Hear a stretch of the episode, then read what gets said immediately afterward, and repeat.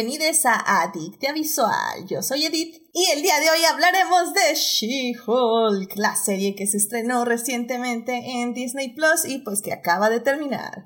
Para discutir, fangirlear, analizar y llenarnos de films está conmigo Gina. Gina, bienvenida al programa. Hola, hola a todos. Como siempre es un gusto estar aquí saludando a todos los adictos visuales, adictias visuales. No, muchísimas gracias por venir, Gina. Y miren, es que le, comentaba a las invitadas del día de hoy que, que, sentía que me faltaba algo. Y me acabo de dar cuenta que todos los programas anteriores los he hecho con cámara, entonces estaba sintiendo que me faltaba la cámara. Pero no, afortunadamente este adicto visual es sin cámara, así que podemos andar en facha sin ningún problema. Pero bueno, eso es este compartiendo emociones pre-programa, pero en fin. Y bueno, también aquí está con nosotros Jimena. Jimena, ¿cómo estás? Bienvenida al programa. Hola, buenas, buenas noches. Este, muchas gracias por invitarme y, gracias a que es un programa sin cámara, porque sí, definitivamente hoy es un buen día para andar en fachas. Let's go. Muy bien, muy bien. Sí, sí, sí, definitivamente. Programas largos sin cámara, definitivamente. Y bueno, pues también aquí está con nosotros Tania. Tania, bienvenida al programa. Hola, hola, un gustazo. Ya me, ya me faltaba venir. Estoy de acuerdo, Tania. Ya, ya no habías venido, pero bueno, esperemos que aquí ya otra vez estemos. Ya, bueno, ya estamos en la racha final de los programas de Dicta Visual. Yo sé que a mucha gente no le gustan que les recuerde que ya se está acabando el año pero es, es, la, es la cruz de ser host de un programa que ya literalmente se nos están acabando los días, entonces, eh, en fin, así que espero tenerlas en esta recta final al menos una o dos veces más para estar hablando de todo lo que nos gusta del cine y las series y bueno, pues ya saben, querido público, que si se quieren unir a la conversación, estamos en Twitch en vivo los lunes 9.30 de la noche y el miércoles en el chat de YouTube a las 9 de la mañana, donde les acompaño en la primera parte del programa. Muchas gracias a nuestros mecenas Juan Pablo Nevado, Melvin Jiménez y Saulo Tarso por patrocinar este bonito programa en Patreon. Si quieren ser adictas como ellos y tener múltiples beneficios, vayan a Patreon a suscribirse. Y bueno, querido público, bueno, sin más, antes de hablar de la serie del día de hoy, primero tenemos que salvar lo que amamos.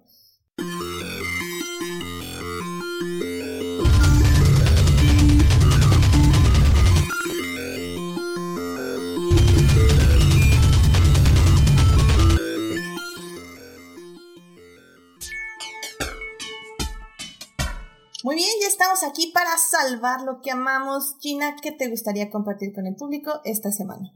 Pues esta semana quiero compartirles mi emoción la emoción de todos los Swifties, como otra amiga del programa que se llama Carol Santana, que muchos de ustedes la conocen, la aman, eh, y yo y todos los Swifties del mundo que estamos esperando ansiosamente, con mucho estrés, con eh, muchas preguntas, eh, el lanzamiento de Midnight de Taylor Swift, que es su décimo álbum de estudio, que va a salir el 21 de octubre, ya es de viernes, pero prácticamente es jueves en la noche. Eh, ya esta morra, eh, si no ubican como que la presencia de Taylor Swift en redes sociales, interacción con los fans, ella es mucho de dejar easter eggs, de hacer como dinámicas con los fans en redes sociales para anunciar las cosas, para hacer lanzamientos como eh, caóticos y divertidos, y que ayer literalmente sacó un timeline de toda la semana de todo lo que está planeando hacer para la semana de lanzamiento de Midnight y entre apariciones en Graham Norton y eh, estrenos de musicales y otras cosas secretas que no tenemos idea de qué van a hacer y el fandom se está eh, quebrando a sí mismo tratando de, de, pensar y de teorizar qué es lo que va a anunciar la sorpresa. Eh, es la semana favorita y menos favorita de todos los Swifties en el mundo, pero al final de ella vamos a tener un nuevo álbum, 13 canciones nuevas, bueno, 14 contando el bonus track. Eh, y nada, quería compartirles que estoy muy emocionada. También están los rumores de que va a sacar, de que al fin eh, va a regresar a, a hacer un tour. Eh, se murmura por ahí en los bajos mundos que al fin va a pisar Latinoamérica la señora Blanca privilegiada. Por fin va a pisar Latinoamérica, dicen. así que igual estamos tratando de, de um, no tener las esperanzas demasiado altas, pero también tratar de manifestarlo. eh, y ya, bueno, ya todo lo que, lo que, conlleva que tu artista favorito probablemente vaya a pisar tu país pronto y cómo vas a financiarlo y todo eso. Así que es una semana muy divertida, muy estresante, pero muy... Uh, pues para esto, para esto vivimos los Swifties, la verdad. Así que estoy muy emocionada. Chequen Midnight, eh, 21 de octubre y y ya, y al, al, al caos. Excelente, muy bien. O sea, al final del día creo que, eh, como digo, nunca me he pasado a esta, esta religión culto de, de Taylor Swift, pero... Pero la verdad me, me, alegra mucho que, que, disfruten y que estén tan emocionadas por todos los éxitos que, que saca y todo. Cuando lo sacas, obviamente mi timeline es todo un caos. Entonces sé que hay muchas seguidoras y, de, de ella y bueno, seguidores también. Entonces me, me gusta ver cuando, cuando colapsa el internet de verdad. Así que me, me, gusta que, que, me prepares mentalmente para, para el, siguiente meltdown, básicamente. Para el meltdown, exactamente, sí. Perfecto. Bueno, pues muchísimas gracias Gina por traer esto aquí a Adictia Visual. Eh, Jimena, ¿a ti qué te gustaría compartir con el público esta semana? Si tengo chance, quisiera hacer este, compartir dos, salvando lo que amamos, pero súper rápidos. Uno es la serie Over the Garden Wall, que es, este, está en HBO Max.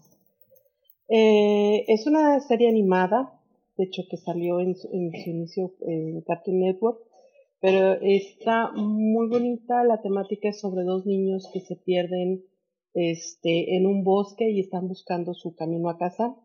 Estos niños, las voces son de este, Elijah Woods y Colin Dean, la animación es del 2014. Este, y también cuenta con las voces de Melanie Linsky, este, Christopher Lloyd, Tim Curry, este, ¿quién les digo? O sea, salen, salen bastantes personalidades, ¿no? Y está, está muy, muy padre, muy divertida y aunque no es realmente temática de Halloween, tienen un episodio este, relacionado a un pueblito en donde este, creo que está bastante ad hoc con la temporada. Entonces, este, tienen que verla, la recomiendo ampliamente. Y el otro, la otra recomendación también es este, hablando de música, este, y esta es una recomendación un poquito más pop, este, que lo que normalmente recomiendo, pero recientemente fui a ver a los hermanos Hanson. No sé si recuerdan esos tres hermanitos de hace como 25 años tal vez, con su umbap. Este, ellos han seguido componiendo y la verdad es que con el tiempo pues han madurado bastante musicalmente. Este, y sus canciones y sus letras son bastante padres, muy energéticas, sus, muy energéticos sus conciertos y, y, muy divertidos, muy buena vibra que se traen. Entonces, este, pues totalmente recomendables también ah. ellos. yo soy muy concisa. no, no, no, estuvo muy bien, este. Bueno, pues ya Over the Garden Wall, que está en HBO Max, me gusta. Temí por un momento que me quitaras mi salvando, pero, pero me alegra que no, porque no tenía un backup, así que me alegra mucho que a pesar de que diste dos, fueron diferentes a lo que yo voy a decir. Entonces, bueno, Over the Garden Wall, que está en HBO Max. no sé qué, sé qué vas a decir. yo, yo sé que sí. y pues los hermanos Hanson, que los recuerdo vagamente, la verdad no, no fui fan en su momento, entonces... Ah, está interesante, que qué bueno que siguen ah, por ahí. Pues, y aparentemente era un one hit wonder, ¿no? O sea, el Lombard salió así con todo, dio la vuelta, regresó y tal vez otras dos, tres canciones se les conocieron en ese entonces, pero así como pasa, ¿no? Con, con, con los éxitos cuando son muy, muy acelerados, siento yo, así ya no se escuchó más de ellos, pero en parte porque su música, este, como que te invita un poquito a o será que ya ahorita a estas alturas, ¿no? Ya con el paso del tiempo, te invito mucho a reflexionar, te invita mucho a este, como otro tipo de música, no sé, o sea, no, no se quedaron tan en el, en el pop, sino como que hasta lo, lo, lo describiría un poco como pop progresivo, aunque no.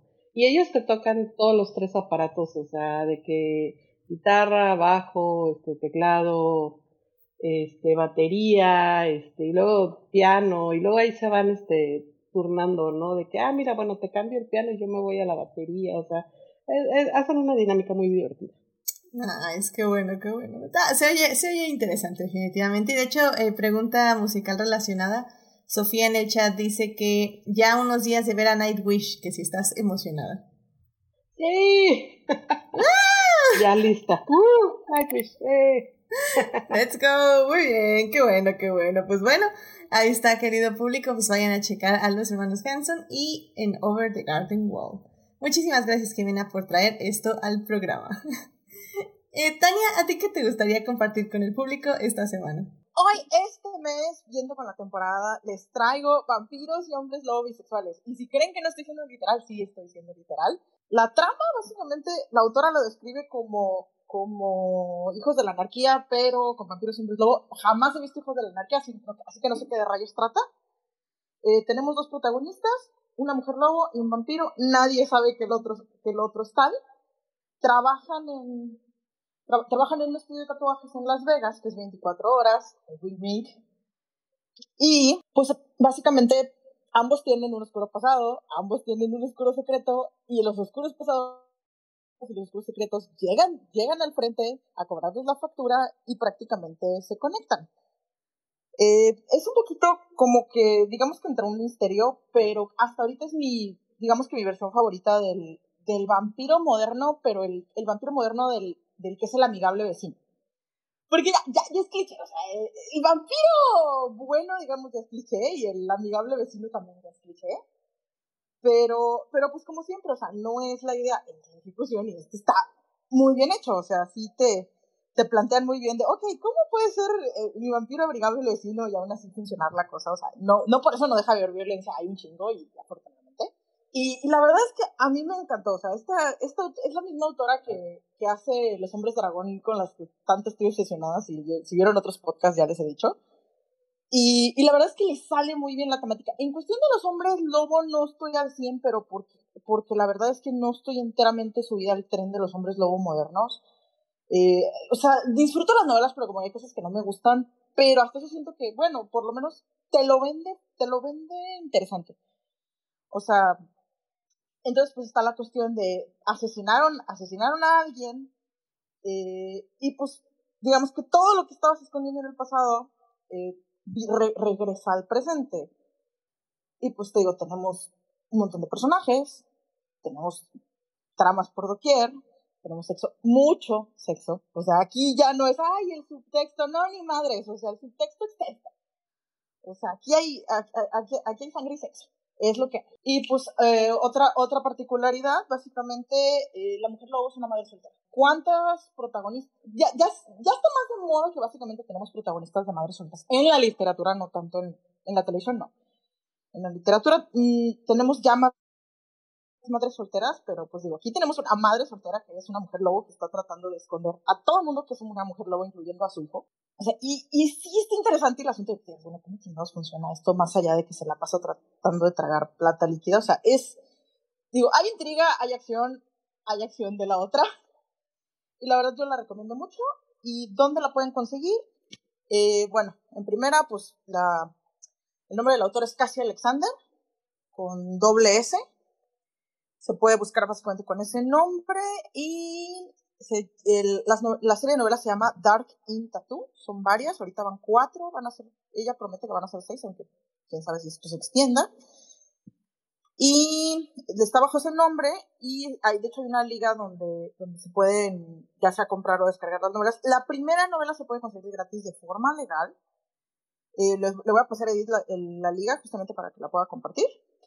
Como dije, la primera novela es Blood of the Pack, eso es gratis. Eh, la serie de libros se llama Dark in Tattoo. Pues dependiendo, pues ahí, ahí, ustedes saben si compran el resto de las novelas o hacen lo que yo, que se meten a la aplicación del Radish y cada hora te libera, te libera un capítulo, así que pues si te pones activo puedes leer toda la, todas las novelas sin gastar un solo peso y a lo mucho tienes que hacer un par de eventos como para hacerlos, para sacarlos capítulos finales, pero pues con mucha paciencia si lees todas las novelas y pues si te gustan, ahí están. Y eso es todo. Ah, excelente, muy bien, muy bien, literatura interesante definitivamente. La, la novela me, nos decías que se llama Dark in Tattoo y es de Cassia Alexander, ¿correcto? Sí, Cassia Alexander. Perfecto. Y sí, pásame el link y con, con, mucho gusto lo ponemos en tu Salvando lo que vamos para que quien quiera y le interese del público vaya a ver estas novelas. Y, y pues sí, ya saben, Adicta Visual ya también se vistió de, de vampiros este mes, así que ¿por qué no? ¿Por qué no más vampiros? Definitivamente. Muchísimas gracias, Tania, por traer esto al programa. Y bueno, pues querido público, yo les quería traer rápidamente que pues ya se estrenó el, el primer episodio de la última temporada de Old House. Este episodio se estrenó, si no mal recuerdo, como hace dos días. Y bueno, es que es una serie que, de hecho ya la mencionamos en su momento aquí en Adicta Visual, creo que fue hace bastante ya ayeres la mencionamos con el episodio de Wolf Walkers.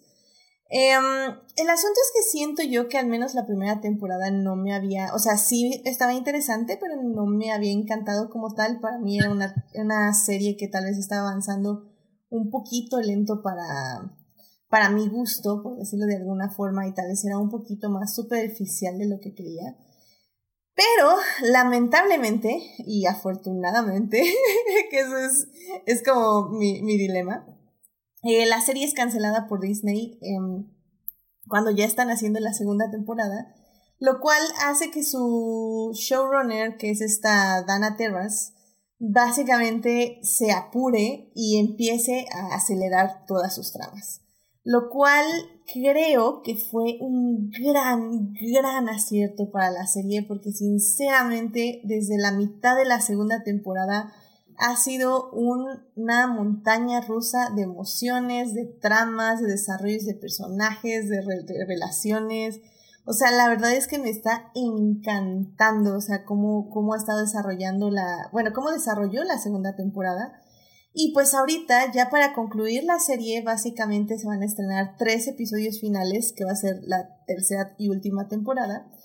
Y, y bueno, estos últimos, el, el, el, primer episodio de la última temporada se estrenó hace dos días y hoy tuve la oportunidad de verlo. No, no, no, o sea, lágrimas, risa. No, yo no, no voy a decir spoilers, no te preocupes. Buenísima, buenísima la segunda temporada, coincido. Sí, no, no, no, pero este, este tercer episodio, así mira, Chef Kiss. O sea, fueron los 45 minutos más cool que, que he visto y, y solo es introducción para el final. Lo cual aún me emociona aún más porque sé que los últimos, los siguientes dos pueden y tienen la capacidad de ser grandiosos. Entonces, sí, qué triste que cancelaron The Old House. La verdad es una serie importante, no solo por representación, sino porque realmente el universo es muy interesante. Pero si esto le ayudó a la, a la showrunner a apurar un poco más su proceso narrativo, híjole, no sé, o sea, sí sentimientos encontrados, pero soy fan. soy fan, me encantó.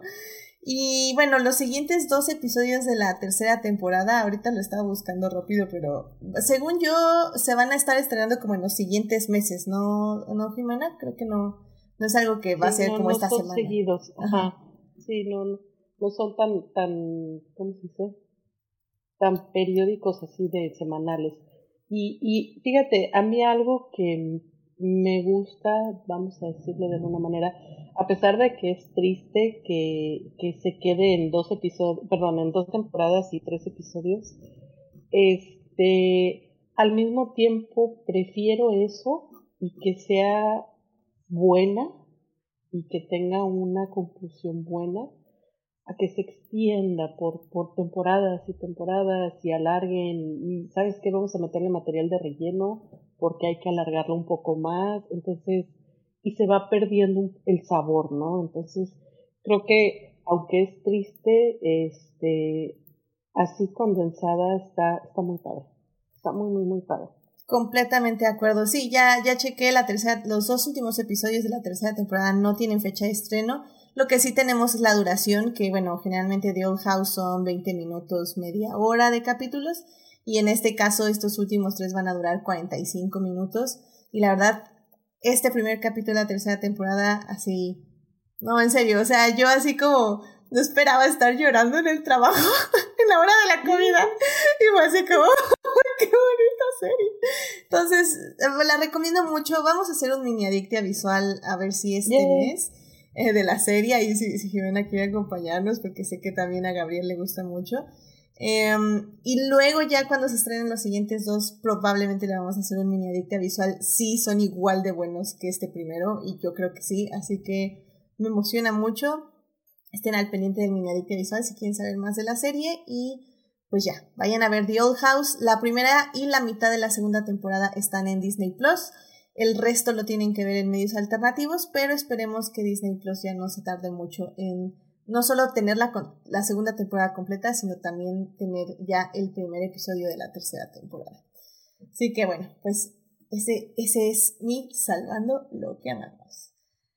Y bueno, querido público, pues ya con esto podemos ya irnos al tema del día de hoy. Así que qué emoción, porque el día de hoy vamos a hablar de series.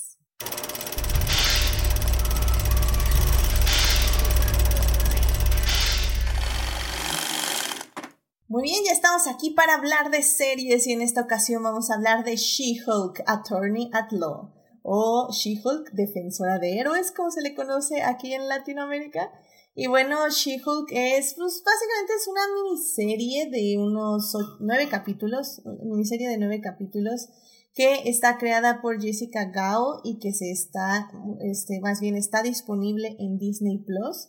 La serie nos cuenta básicamente la vida de She-Hulk, eh, que es este Jennifer Walters, que es una abogada cuyo primo es Hulk, es este Mark Ruffalo. y pues en un accidente ella eh, se infecta con la sangre de, de Hulk, eh, de Bruce Banner, y pues se transforma ahora en lo que el público le llamará She-Hulk. She-Hulk o Jennifer Walters es interpretada por Tatiana Maslany, que bueno, es una gran actriz que tal vez conocen por la serie de Orphan Black, que fue básicamente la, la serie que la hizo súper popular y la puso como en el spotlight. Y pues bueno, para hablar de esta serie, en la primera parte vamos a hablar de She-Hulk como serie de Marvel, un poco cómo funciona, qué rompe, qué es igual a las demás series, etc. etc. En la segunda parte vamos a hablar de a quién va dirigida la serie de She-Hulk, cuáles son los temas que trata. Y en la tercera parte, pues vamos a hablar un poco de las series Marvel y sus protagonistas femeninas que pues ya han, bueno, no femeninas, sus protagonistas mujeres, que ya han, este, ya, pues básicamente ahora sí ya tenemos que comparar y eso me alegra mucho y me emociona mucho. Así que bueno, sin más, vámonos ya a la primera parte. It is not a donut hole, but a smaller donut with its own hole. And our donut is not at all. Muy bien, ya estamos aquí en la primera parte de este podcast. Estamos hablando de She-Hulk, la serie que ya pueden ver completa en Disney Plus.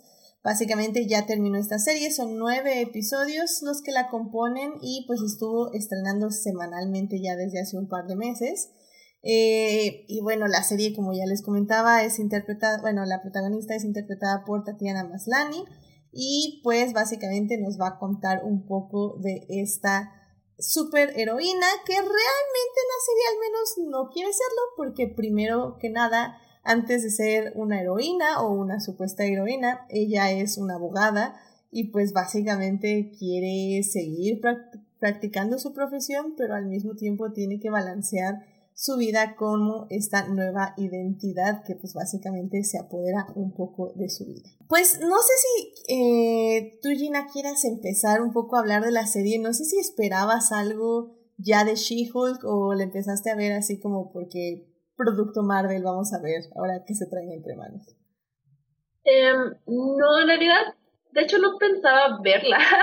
Cuando eh, salió el tráiler y todo, como que no me llamaba y sentía, porque hubo todo este debate y esta plática que los efectos visuales y que Marvel este eh, tiene una mala mm, relación, no relación, pero como que tratan mal a sus empleados de efectos visuales porque básicamente les exige demasiado y no les pagan lo que deben. Y como que hubo toda esa discusión antes de que saliera She-Hulk cuando salió el trailer o algo así. Y dije, ay, qué flojera, la neta, o sea, ni se ve tan buena ni quiero, este, como que meterme en esa discusión, bye.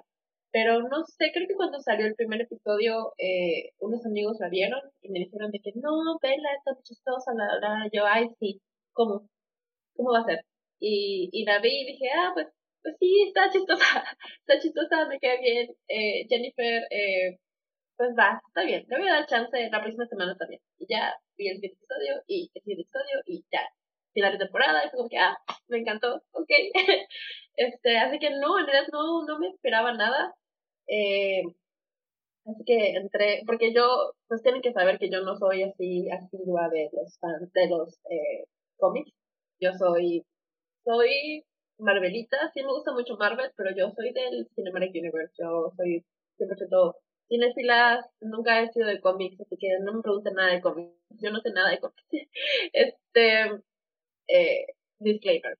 Solo sé lo que he estado viendo en las series y en las películas, así que yo no tenía idea, no tengo idea del personaje de She-Hulk en los cómics, así que tampoco, ni por ahí tenía alguna idea de qué era lo que eh, venía del personaje, no tenía idea cómo conseguía sus poderes, ni, su personalidad, ni su historia, eh, pero creo que fue una, fue, yo siento que es algo inteligente y divertido haberla hecho como la hicieron, eh, darle este giro, darle esta voz, eh, eh, el, el, hecho de que puede hablarle a la cuarta pared y el primer episodio, creo que de lo que más, lo que más me vendió de este primer episodio es cuando ella se voltea y dice, este es un programa de abogados, es una, es una comedia de abogados, y, y ya, y como que ella tratando de, de apoderarse de su propia historia, que es prácticamente, pues ya, pues no, no, no quiero contar spoilers, ¿no? Todavía.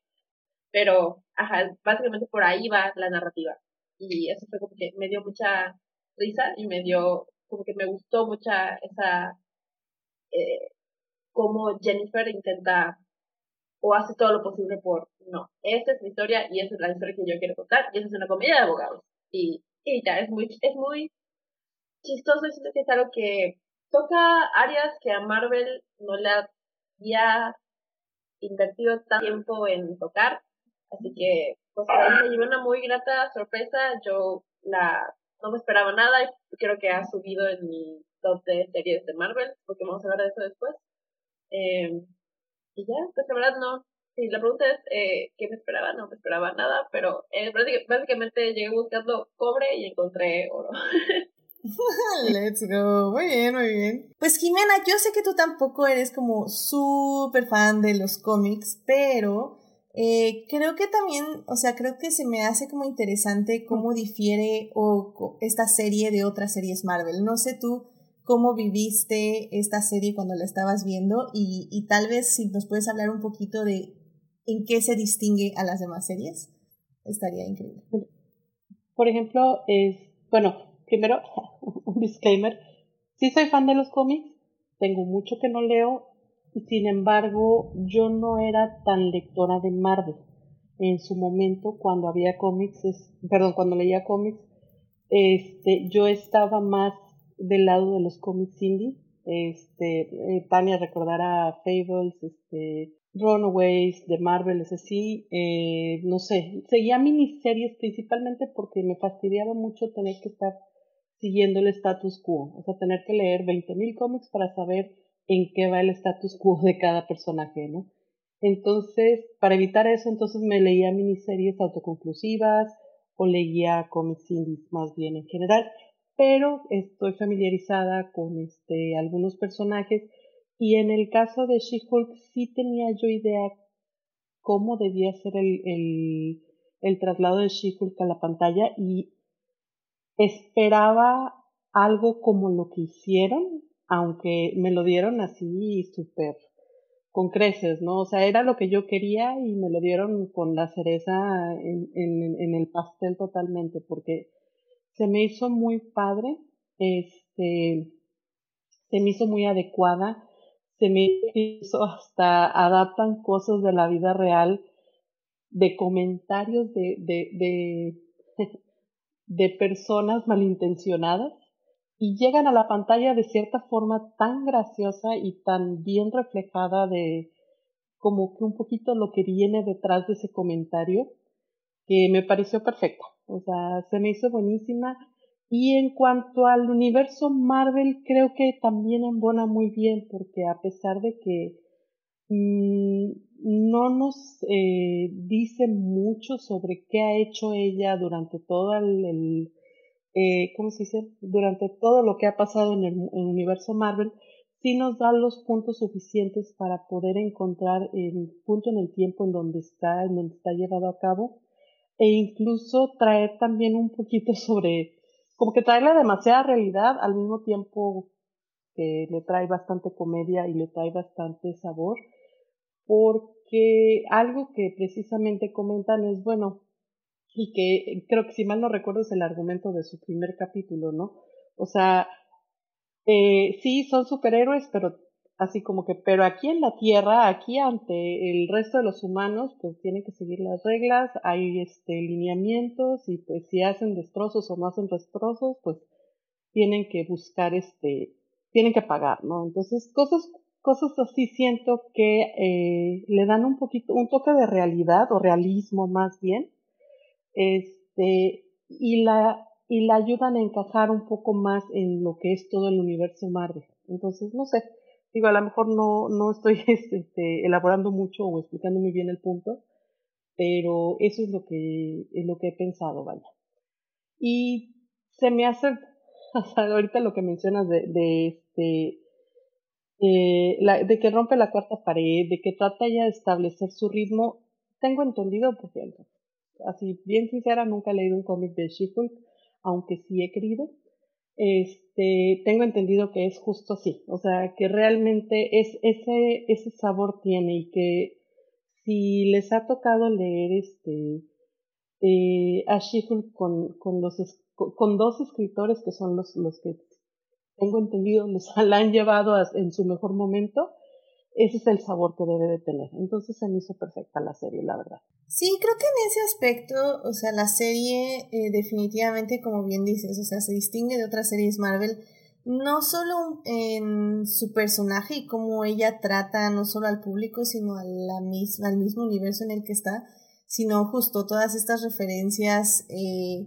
donde la serie se siente muy cómoda con lo que está hablando y cómo lo está hablando. Evidentemente esto lo exploraremos más ya a fondo en la segunda parte.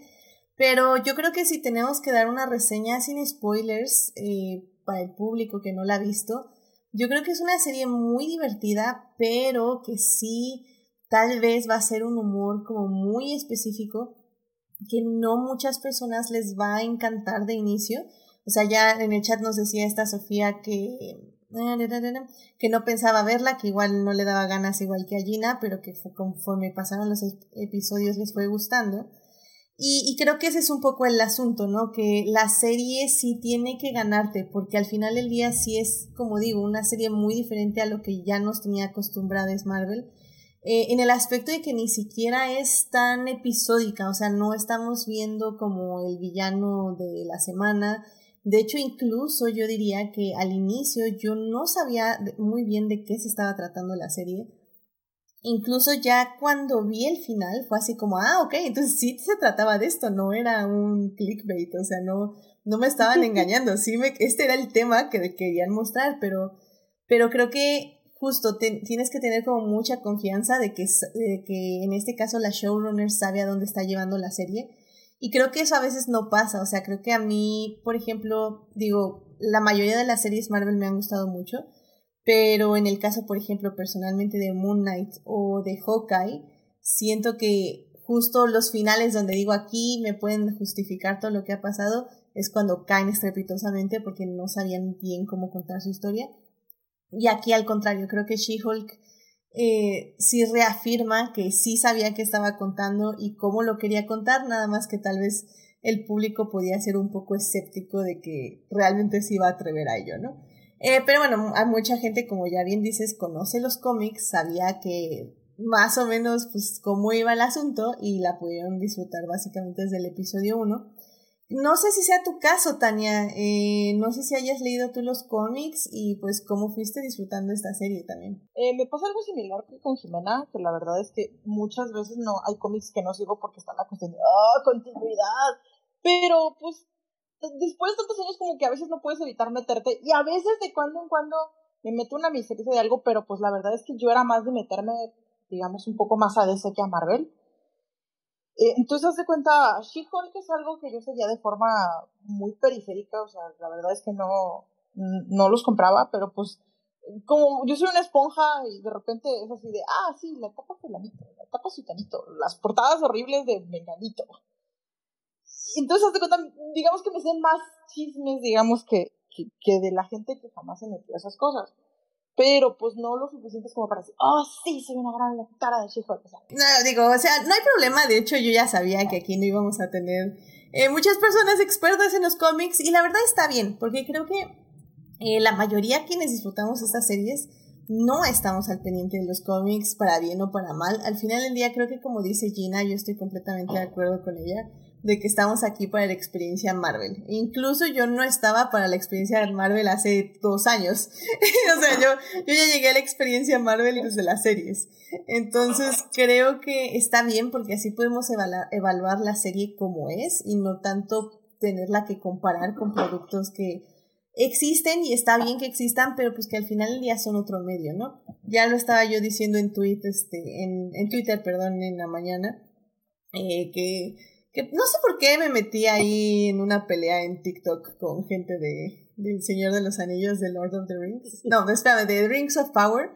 Porque estaban muy necios los Dude Bros de que, de que Cele, Celebrium Brom, ese cuate, el de los anillos. ese cuate que, que, era, que era bien importante, que quién sé qué le digo, sí, pero la serie no es importante, es terciario, un, un personaje incidental. Sí, pero en los libros es súper importante. Yo, sí, pero los libros no importan. Y yo no lo estoy diciendo, lo están diciendo los escritores porque no le dieron tiempo de película, de bueno, de la serie. Entonces creo que, y bueno, lo discutía también con Joyce, este, que justamente ese es, creo que el problema a veces más grande de, de este tipo de productos que estamos comparando por algo que, que no existe o al menos que algo que se está adaptando y algo que es nuevo. Entonces eso me parece como valioso. Pero bueno. Y, y creo que algo que está haciendo Marvel, perdón que te interrumpa, es que está haciendo, y voy a hablar de manera muy general porque obviamente no ha funcionado en absolutamente todo, pero están siendo muy inteligentes en la forma de adaptar cada personaje. O sea, no están adaptando las historias tal como fueron escritas para nada. O sea, están tratando de adaptar la esencia y agregarla a un mundo que están creando. A un mundo, vamos a decir, nuevo que están creando.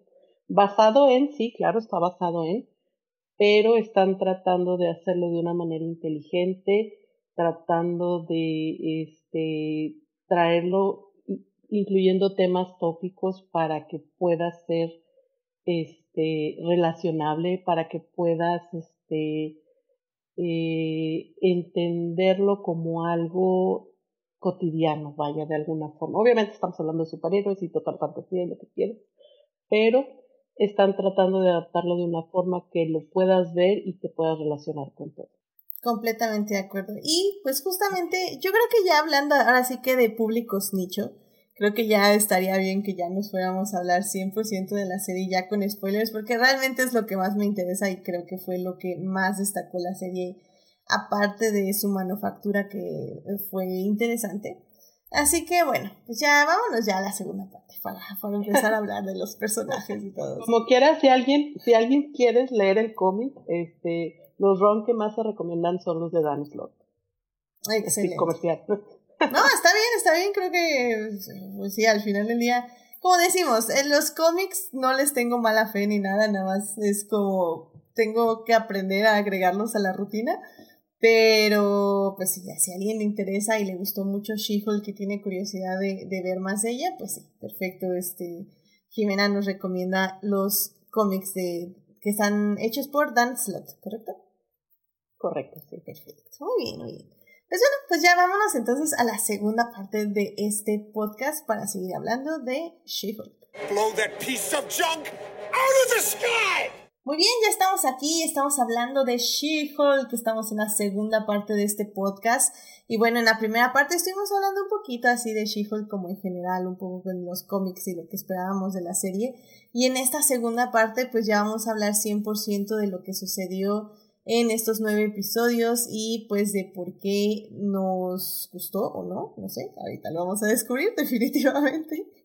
Pero bueno, a nivel personal, la verdad es que, como digo, yo no entendía muy bien hacia dónde iba la serie, sobre todo en los primeros episodios, pero lo que sí sabía es que al menos tres o cuatro veces por capítulo soltaba yo una carcajada. Y de esas carcajadas que seguro escucharon los vecinos, porque realmente había momentos tan, no sé si la palabra es ocurrentes, pero, pero híjole, o sea que había momentos que realmente me habían, o sea, me identificaba. No sé si identificaba, bueno, no sé si me identificaba en algunas puntos, pero también era como, eran momentos tan sasis, tan, tan así como de, wow, alguna vez me gustaría contestar así o decir ese comentario al respecto, porque se me hacían tan inteligentes y tan interesantes sobre las vivencias que tenía Jen en ese momento, desde que está al inicio con su primo Bruce hasta que se convierte en She-Hulk, termina su entrenamiento de meditación, comillas, comillas, y luego ya regresa al mundo real porque como ella misma dice, no, es que no, no puedo ser una superheroína porque ese maldito título me costó sudor, lágrimas y sangre y no voy a dejarlo nada más porque quieren ahora que salve al mundo. ¿Salvar el mundo de qué? no manches. y creo que todo el personaje de, de Jen, el personaje de Tatiana, bueno, más bien cómo Tatiana la, la interpreta, cómo ella le da estas, este, estas, este rango emocional, desde que puede tener como esta felicidad, esta espontaneidad, y al mismo tiempo tener momentos como muy, no, no son pensativos, pero al menos como muy emocionales donde realmente pierde como el rumbo de su vida y que bueno, todos los vivimos esos momentos, o sea, al final del día creo que es una serie que sinceramente yo sí creo que tal vez es como de las más personales de Marvel en el aspecto de que siento que es muy fácil identificarse, o sea, es, es un poquito más difícil identificar, eh, identificarse con las demás heroínas de este universo, pero al menos yo a nivel personal, por las experiencias que vive She-Hulk, siento que me podía relacionar más con ella, o al menos sentir que tal vez no estaba viendo una serie Marvel como tal, a pesar de que todo, el tono, la narrativa, la estructura, todo me decía que evidentemente esta era una serie Marvel. Pero sinceramente sentía como una extraña cercanía con el personaje. No sé, no sé si a alguien le pasó lo mismo, pero es que es bien raro porque ni siquiera es como que te identificas al 100%. No sé, no sé, no, no sé si a alguien más le pasó. Es que creo que el, o bueno, el éxito que yo le veo a, a esta serie y la forma como la desarrolla es que nos presenta a Jennifer Walters como una persona. O sea, nos presenta su vida, su persona, su personalidad, sus emociones día a día. O sea, cosas tan simples como, ah, sí, me levanté en pijama y voy a desayunar. Pues eso es lo que yo hago todos los días, ¿no? Eso es lo que yo creo que casi todo el mundo hace todos los días, levantarse e ir a desayunar. Este, de repente va en el carro y va cantando a todo volumen bien feliz porque cosas, ¿no? Entonces, sí, todo el mundo lo hemos hecho, ¿no? De repente está tratando de conseguir un caso, está, este, pierde, un, pierde su trabajo, gana, gana un trabajo nuevo. Este, son cosas que todos hacemos en el día a día, o sea, y yo creo que eh, el, el hecho de que los, los ratos que se voltea a platicar con la cámara, este, y nos narra un poquito lo que está sintiendo o lo que está pensando, nos ayuda a identificarla como una persona. Simple y sencillamente, o sea, más allá de que es una superheroína, más allá de que tiene la capacidad de convertirse en este eh, en She-Hulk, es una persona. Entonces, creo que ahí es donde uno se puede relacionar. O sea, She-Hulk es incidental, básicamente. O sea, 100% de su vida diaria es ser Jennifer y vivir. Sí, estoy de acuerdo. Gina, no sé cómo, cómo tú ves esta parte de, de la serie. Sí, creo que igual es algo que les celebro mucho que pues gran parte de el tema de la serie es cómo unes ambas partes de ti misma sin perderte a ti misma, porque es lo que ella como que intenta y, y creo que uno de mis episodios favoritos fue cuando está en el en su dating app, en su app para citas y pues como siendo Jennifer eh, sale con puro pues vato meco como que no le hacen caso, no, no tiene este como que pegue. Y dice ya al Chile voy a hacer She-Hulk y de repente todo el mundo está detrás de ella. Y al final de cuentas pues el vato con el que sale solo la quería porque era She-Hulk. Y pues ella se da cuenta que pues lo que quiere es alguien que no solamente quiera a She-Hulk pero que quiera a Jennifer. Y quiera a She-Hulk porque es parte de ser Jennifer sino porque sea Jennifer She-Hulk no sé si me explico pero ajá es algo que también yo siento que es parte de del corazón de la serie, pues creo que es eso, todos podemos relacionarnos con esta idea de queremos a alguien que vea como que todas nuestras facetas y no solamente una de ellas que sea la que le conviene o la que este, de la que puedan sacar provecho, que, pues, que te quieran por, por ser quien eres. Eh, y pues al mismo tiempo tú eh, hacer ese trabajo de, de, bueno, soy Jennifer, soy she soy hermana, soy abogada, soy amiga, soy hija, y pues como consolidar, eh, conciliar, esa es la palabra que está buscando, conciliar todos estos aspectos de tu vida eh, sin perder tu esencia.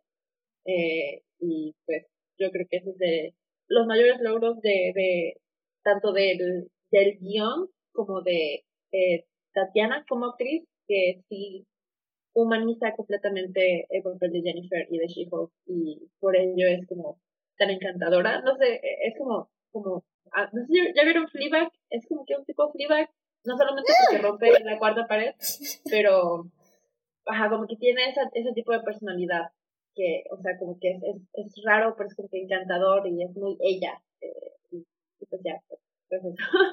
Que, que, tengo que decirlo porque está Héctor en el chat, pero obviamente Fleabag es muchísimo mejor. No, claro, o sea, estamos, ah, bueno, y también estamos hablando de una serie de Marvel. Sí, sí, sí. No, no, y es que, mira, lo, digo por Héctor en el chat, ¿eh? porque eh, Héctor salió con el statement de que She-Hulk es mucho mejor que Fleabag, y entonces yo le aventé algo, pero, o sea, le... Digo, ¡no! No, no, sí.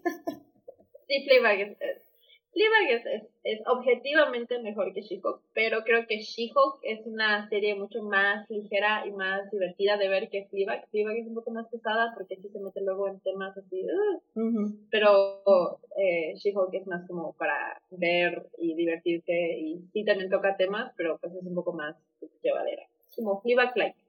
Sí, definitivamente yo creo que She-Hulk no sería She-Hulk si no hubiera salido Fleabag. O sea, digo, no, no dudo que la showrunner pudiera haber hecho She-Hulk sin la influencia de Fleabag, pero en cierta forma creo que nos prepararon mucho para este tipo de narrativa. Y además Fleabag, fue una serie multipremiada y tal vez pongan ustedes que no la vio el público que ve Marvel, pero evidentemente al ser cineastas, o sea, la gente que hizo She-Hulk evidentemente vio Fleabag. Entonces, creo que al final del día em, eh, She-Hulk toma, lo, como dices, lo mejor de, de, esa serie y lo trata aquí en, en, en una serie Marvel un poquito más diluido, pero que sigue funcionando perfectamente porque, como ya estábamos diciendo, tenemos esta intimidad con la protagonista y, y, ese tipo de intimidad es algo que no habíamos tenido en ninguna otra serie de esta franquicia, ¿no?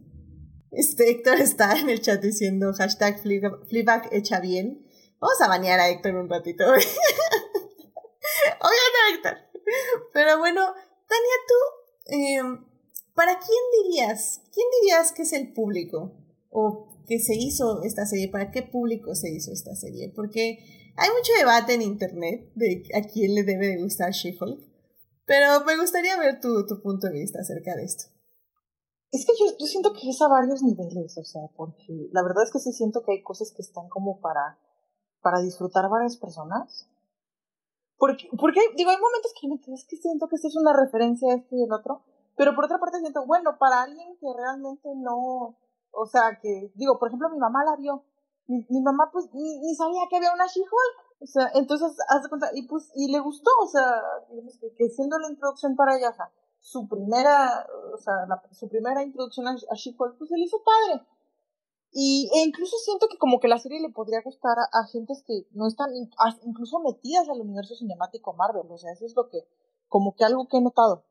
O sea, está, está incluso muy amigable para los que todavía no han visto todas las de los Avengers, todas las de esto, o sea, co- como que, como que la historia de, de una abogada que es básicamente eh, prima de un superhéroe más famoso, como que sí es algo que podría, podría introducir a las gentes. Aparte porque está la cuestión de que de hecho, pues Hulk hasta ser, ya es otro superhéroe famoso, o sea, me decía a mí, me decía mi psicólogo que, que los niños de 6 años amaban a Hulk, o sea, ya, ya, ya no sabían quién era Superman, pero, pe- pero los cumpleaños eran de Hulk. Y dice que después de cierta edad era básicamente Iron Man. Entonces está la cuestión de que, gente que incluso no anda haciendo todas las películas, o sea, les dices, ah, sí, sí, sé Hulk. Es así, ah, no, pues la prima de Hulk, ah, neta, pero es abogada, no quiere ser superhéroe. Oh. Entonces, yo siento que como que, como que el chiste funciona a varios niveles. Si, si te sabes un poquito del chisme, pues el chisme funciona a niveles, a, a otros niveles, pero como que siento que la serie está lo suficientemente amigable para entrar y, y está como que lo suficientemente interesante como para que digas, ay, bueno, ¿podría, ¿podría ser esta mi adaptación de She-Hulk? No sé, pero pues vamos a ver, o sea, siento que mucho disfruten, la verdad, o sea, siento que no, no es así como que, hay una adaptación de segunda, que esto, que el otro, y, y a la vez no es, ay, Dios mío, es que esto solo lo vas a entender si, este, o sea, siento que como que sí logra los, los objetivos. Definitivamente, sí, o sea, al final del día creo que. Ah, digo, y que tal vez la vamos a hablar más en la tercera parte, pero. Pero sí, o sea, la serie al final del día es, es eso, es, es, creo que tiene como varios objetivos y puede gustarle a varios públicos también. Evidentemente tenemos a la gente que hace más ruido que otra cosa, que, que trata de decir que esta serie solo está hecha para un, un público en específico, pero al final del día creo que eso, o sea, se puede, se puede realmente disfrutar porque es eso, es lo que hemos estado diciendo, es un relato muy personal de la vida de una mujer que pues literalmente está tratando de salir en el día al día, ¿no? Y creo que también la serie funciona muy bien en todos sus cameos y todos los estos personajes secundarios que van a hacer sus apariciones especiales. Creo que en lugar de tener como el villano de la semana, tenemos como el cameo de la semana, pero el cameo de la semana realmente son personajes que están tratando de ayudar o crearle más problemas a Jen en su vida personal, lo cual también creo que en ese sentido me pareció como bastante impresionante, digo más bien interesante, en el aspecto de que justo, o sea, nada más era como tenemos un problema, va a aparecer tal personaje para arreglarlo. Y Jen pues va a tener que lidiar con ese personaje probablemente y con la situación, pero realmente nada más va, a ser algo como rápido, un, ah, sí, estás aquí, ah, cool, vamos a hacer esto, ah, ya terminamos, muy bien, regresémonos. Uh. Entonces, eh, está, o sea, creo que en esa dinámica estuvo muy bien y bueno, pues cómo no mencionar al súper esperado cameo que un Matt Murdock, Daredevil, que definitivamente creo que causó muchas polémicas en internet y muchas sensaciones que, que a, a, mí, a mí me cayó muy bien. Creo que ya lo habíamos visto así en su serie, pero como en su serie nada más estaba sufriendo y, y con culpa y así, creo que no se notaba tanto. Pero este asunto de que Matt Murdock es básicamente un man whore y que está ahí nada más como paseando por el mundo y dice, hola Jen, ¿cómo estás? Y le gusta y te ve, wow. Creo que a mí, a mí me divirtió muchísimo. Es, es definitivamente un Daredevil muy diferente al que conocíamos de la serie. Y, y está, pero está bien porque sigue siendo este Charlie Cox poniéndole su Daredevil a, o sea, tiene la misma esencia, pero tal vez como un poco de diferente uh, vibra, por decirlo de alguna forma, ¿no? no sé cómo, cómo lo sintieron ustedes y los diferentes cameos, apariciones que hubo de, de la serie. Quería como que hacer también el disclaimer que nunca vi la serie de Daredevil, así que ese es como que mi primer acercamiento a Matt Murdock.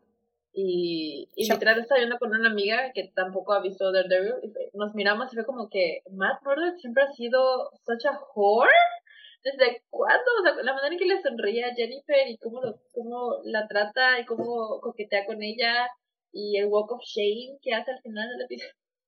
Este, dijimos, ¿desde cuándo Daredevil is such a whore? ¿De qué me estoy perdiendo?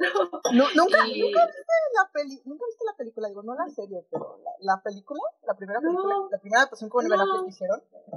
No, O sea, sacó- pues digo, en chinga se acostó con, en chinga se acostó con Electra y se veía que cuate, o sea, eh, sí, sí, sí, sí, sí era bastante juguetón, o sea. y ya, pues, eh, ahora me vengo a enterar y pues digo, ah, pues haberme dicho antes, me, me hubiera interesado más Daredevil sin haber sabido. Sí, estoy, estoy de acuerdo con Tania. Es que no se habían dado cuenta por, digo, toda esta, básicamente, este... eh, todo este contexto, pero digo, siempre lo ha sido. O sea, es que en la serie era igual, o sea, con Electra se, se acuesta igual como dos, este... Dos, dos citas después, luego ahí está con Karen y también hace con mucho eh, coqueteo con cualquier persona. De hecho, Foggy lo dice, su amigo, le dice así como, ¿y ahora con quién estuviste? ¿Qué dice que? O sea, Daredevil siempre ha sido así, nada más que nadie se había dado cuenta hasta ahora. Lo, lo que pasa es que todo el mundo se distrae de que, no, es que es el superhéroe angst y que, que, que básicamente está en Hell's Kitchen y, y tragedia y tragedia, y, pero eso así de, eh, no, o sea, a diferencia de Batman, eh, su Playboy no es pantalla. Exacto.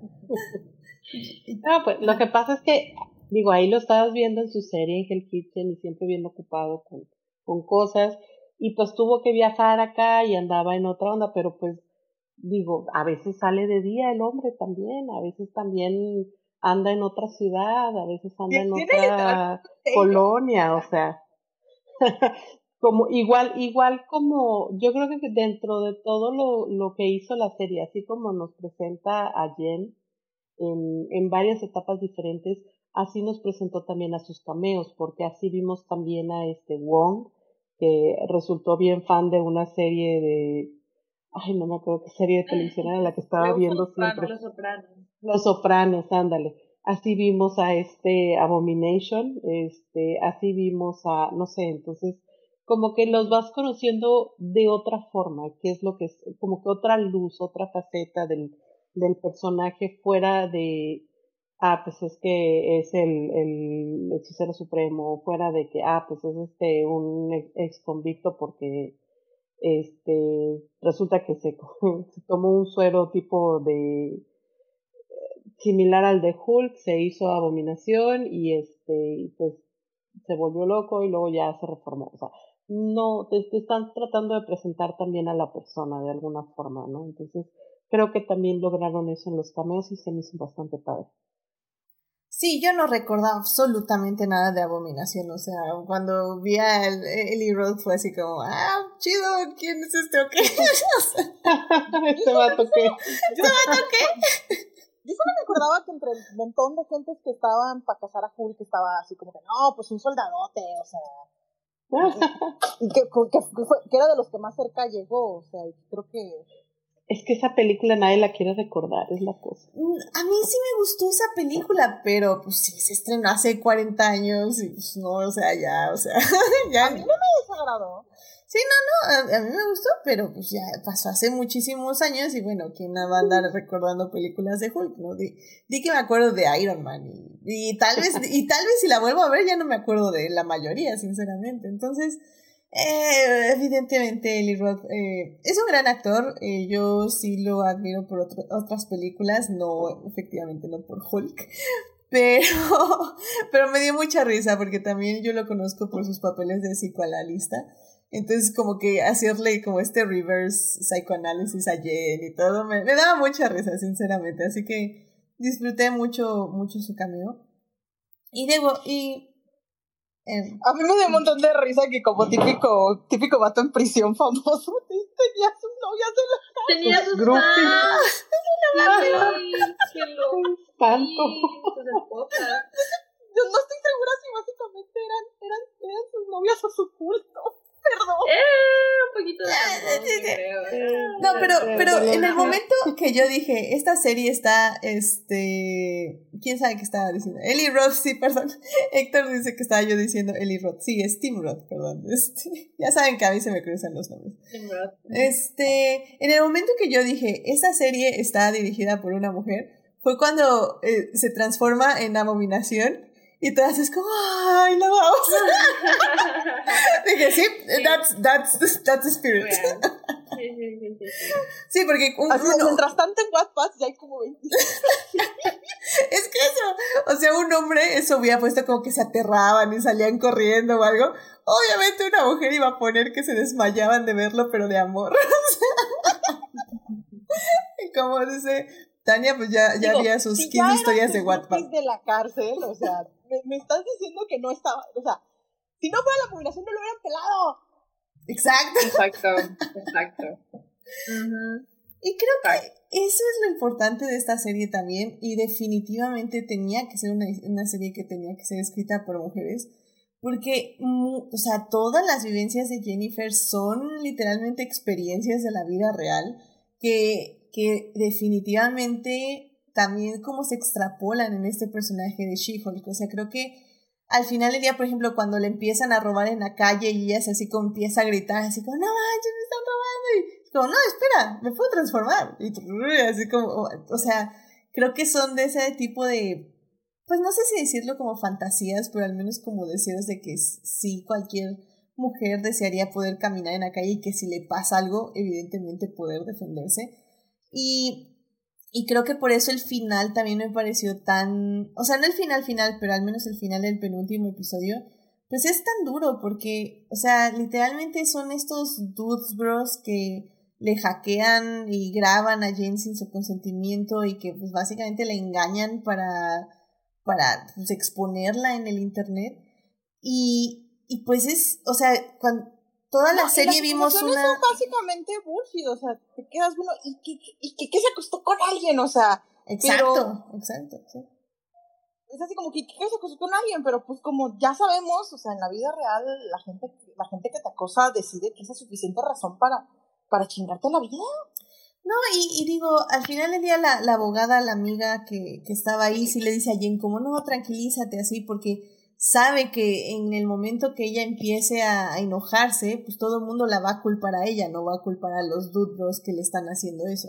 Y eso es exactamente lo que pasa, y al final del día, eh, pues sí es, es, es triste porque a pesar de que fue una Hulk por muchos meses o varios meses y que tuvo un comportamiento ejemplar, en el momento que pierde justificadamente el control, que, que se enoja porque, por lo que le están haciendo, en ese momento el mundo le da la espalda, que es un comportamiento pues extremadamente real, ¿no? Así que, casos de la vida real. Sí, es, es, lo, es lo triste que, o sea, sí es perfectamente algo que ha pasado eh, en la vida real, el que hayan liqueado, eh, filtrado un video de una mujer en, estas, en una situación íntima y que luego al final sea como que el público se torne contra ella y no contra la persona que la grabó y subió sus intimidades sin permiso. Es, es lo más normal, es la, la realidad en la que vivimos nosotras y pues, es lo que sie- siempre decimos, yo creo, de la representación importa, de Representation porque es importante que se cuenten esas historias y que sea parte de la historia de una mujer en, un, en una posición de poder, digamos, como lo tiene Chico, porque nadie, ninguna de nosotras es, a todas nos puede pasar, pues, no, ninguna es, eh, ah, ¿cuál es la palabra? Perdón, estoy, eh, mi cerebro está apagado el día de hoy con las palabras. Todas podemos ser víctimas de algo así. Y creo que mientras más una mujer más fuerte, poderosa, con un, eh, en una situación de poder más arriba de muchos hombres, es cuando más te quieren joder la vida y más te quieren tirar, porque es a lo que amenaza la masculinidad frágil, cómo va una mujer a estar en esa posición, cómo una mujer va a ser She-Hulk, por qué hay una She-Hulk si tenemos un Hulk, eh, ¿por qué no es otra cosa? ¿Por qué? Y es, es lo más real del mundo y la serie lo sabe, nosotros que lo estamos viendo lo sabemos, los tutros que lo están viendo lo saben y pues por eso a este eh, círculo de personas nos gustó la serie y pues por otro lado si te vas a YouTube y buscas reseñas de todas son reseñas negativas porque obviamente se están reflejando en lo que la serie claramente está queriendo criticar. No, y, y, digo, tienes ahí todo el punto, porque sí, o sea, yo a veces eh, antes de programas me meto así como para ver análisis y reseñas. Eh, y, en She-Hulk lo intenté. Literalmente creo que no encontré ni una reseña positiva en. En, perdón, Tumblr. ¿eh? Este, en Tumblr probablemente sí he encontrado positivas. No, en, en YouTube. O sea, realmente todo era por, porque She-Hulk es pésima, porque es una serie basura. Y extrañamente también muchas reseñas de mujeres y como específicamente soy mujer y yo odié también a She-Hulk y yo así como, ok, that's a weird flex, but it's fine. weird flex, pero ok. sí, entonces no sé, o sea, no sé por qué tenemos ahí este como ese nicho cuando, por ejemplo, me pasé a TikTok y en TikTok era puro alabo a She-Hulk, increíble escena, el manejo, bla, bla. Entonces, realmente ahí los nichos como que se dividen un montón y, justamente es como dices, la representación importa, que hasta She-Hulk dijo, tanto importa la representación que vaya a poner aquí a los Dude Bros para que vean y se identifiquen y, y puedan ver lo horribles que son, que evidentemente ellos no van a decir que son horribles. Y y creo que hay algo que mencionaste, Gina, que me parece como muy importante de la serie, que al final del día, sí, en el penúltimo episodio le quita el poder a She-Hulk, por decirlo de alguna forma, en el aspecto que le quita como su credibilidad. Pero al último, o sea, en el último episodio no solo She-Hulk recupera su credibilidad como abogada y como, como Jennifer, como persona, sino que también incluso le quita poder al mismo Marvel, ¿no? Sobre ella eh, reescribiendo su final y literalmente hasta trayéndose a Matt Murdock otro rato, pues para disfrutar la vida, ¿no? Entonces, creo que por eso a mí me parece que al final la serie funciona muy bien, porque sí es muy coherente con lo que quiere, o sea, literalmente es como estoy contando la historia de Jennifer, de She-Hulk, de cómo ella está buscando su identidad, está buscando un balance en estas dos identidades, y al final del día se va apoderar de su propia narrativa y va a decidir contar lo que quiere contar sobre su vida y, que su vida tome el rumbo que ella quiera darle a su vida. Y sí va a tener como muchos problemas en el camino para, eh, para entender qué quiere, pero al final del día lo va a lograr y lo va a, lo va a entender, o al menos va a iniciar este proceso de entendimiento hacia ella misma. Y, y, creo que eso está muy padre de la serie. Y lo hace, pues, evidentemente con comedia y con una muy buena, este, una muy buena, un buen rapport entre todos sus personajes. Y creo que por eso la serie en sí es valiosa, porque es eso, es el discurso de yo tengo el control de mi vida y, y eso significa que yo, hasta yo puedo reescribir mi final, ¿no? Así es, completamente de acuerdo, es lo que más me impactó, yo creo, del final. Eh, este, no solamente el rompimiento de la cuarta pared, pero se inmersa ella misma en la cuarta pared y diga, cállate, esta es mi historia y es lo que yo quiero que suceda. Esto no, no estoy al servicio de Hope, ni de Abominación, ni de los fans de Marvel, ni de, nadie. O sea, que el show es mío y esa es la historia que yo quiero contar, que es mi historia. Punto. Y eso es, sí, es lo que tú dijiste, es completamente coherente con todo lo que dicen desde el principio y es lo que se lleva hasta el final de esta manera tan increíble con Kevin, que es K-E-V-I-N. Em, es, es, buenísimo, es súper inteligente. Me, sí me choqueó al principio, lo tuve que digerir y dije, ok, ¿qué es esto? Pero ya que lo digerí y lo pensé, dije, no manches, qué, qué chingonada. Jimena, pues a ti, ¿a ti qué te pareció el final de temporada? A mí me encantó. me encantó porque es que tiene muchas cosas, o sea, a lo largo de toda la serie nos va mostrando este algo de crítica social, este, y, y lo dijo, por ejemplo, la, la abogada esta Mallory, ¿no? Que, que me encanta, que se llama René, no sé qué. Ay Dios, se me fue su apellido Sale también en Evil, también en un papel como abogada. Este, y, y dice, ¿no? O sea, cuando le preguntan, ¿y tú qué sientes al recibir este premio? Este, ¿Qué se siente ser una abogada mujer? Y así como que, pues muy bien, trabajas el, el doble y te hacen preguntas como qué se siente ser una abogada mujer, ¿no? Entonces, toda esa crítica social la incluyen, la incluyen y la ponen así como que mira, mira lo que estás haciendo con el mundo. O sea, piensa dos veces cómo dices las cosas.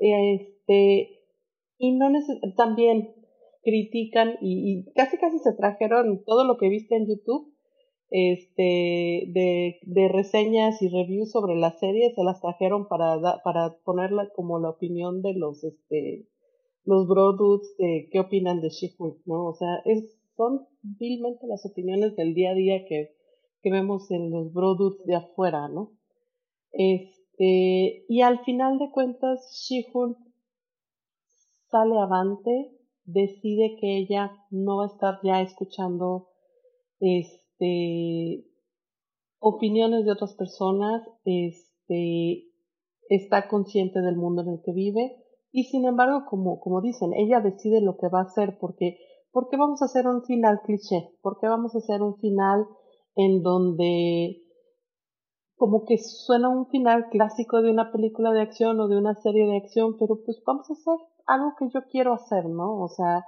yo quiero este festejar así, lograr ganar así en mis términos, yo quiero lograr, o sea, lo dijo en algún momento, estudié tantos años para ser abogada y quiero ganarles en, en mi campo, no quiero ganarles como abogada, quiero este realmente recuperarme a mí misma, recuperar lo que yo soy que soy She-Hulk, soy este, abogada, soy persona, soy mujer, este, y al mismo tiempo logra como que su, sus, el tipo de serie que ella quiere mostrar, y ahora sí ya es este, la, el, de los escritores, la escritora, el, el tipo de serie que ella quiere mostrar que si la serie, las series de Marvel son de una forma, bueno, pues qué bueno, ¿no? Qué bueno que las series de Marvel son de una forma, pero ¿sabes qué? Esta es la serie que yo quiero mostrar y funciona. Y funciona buenísimo y, y, la verdad es que es divertidísimo la forma como de repente se asoma al menú de Disney Plus y dice, a ver, no es para mí, yo quiero venir para acá porque quiero arreglar esto. Y, y funciona, se ve padrísimo, este, corta así totalmente el, el estrés de todo lo que está pasando para hacerlo de una forma eh, más dinámica sin tener que forzar la trama porque como para qué llegaban tantos de repente, ¿no? O sea, para qué hacían un final tan cargado de cosas que al final de cuentas ni iban a poder desarrollar, ¿no? Entonces, se me hizo un, final, una estrategia excelente y aparte muy acorde con la serie, muy acorde con todo lo que vimos en toda la serie, entonces se me hizo bellísimo y muy divertido, por supuesto. Ese, sí, porque muchos decían así como, ay, es que no, la tenía que ser la pelea entre la abominación y Hulk, y así como, pues bien, hay una película que pueden ir a ver. Donde ya pasó. Donde ya pasó. Donde ya pasó. no, y, si lo querían ver, ya pasó. si lo querían ver, ya pasó. Y no, y efectivamente, o sea, eh, por ejemplo, pongamos eh, Hawkeye, ¿no? Este, evidentemente sabíamos que al final tenía que haber una confrontación de Hawkeye con este, la hermana de Black Widow, que se me acaba de su nombre, que interpreta a Florence Pugh. Yelena. Yelena. Yelena sí. eh, y bueno, y también está Kate, que tenía que ahí enfrentarse. O sea, realmente hay construcciones en las series donde efectivamente tenemos que ver el gran final, ¿no? La gran confrontación. El asunto aquí de esta serie es que nunca, en ninguno de los episodios, como yo decía en el inicio, estábamos preparando una confrontación. La serie no tiene un villano persona en sí, o sea, incluso Titania no es una villana per se, o sea, es una molestia en la vida de She-Hulk, sí, estoy de acuerdo, pero no es su villana.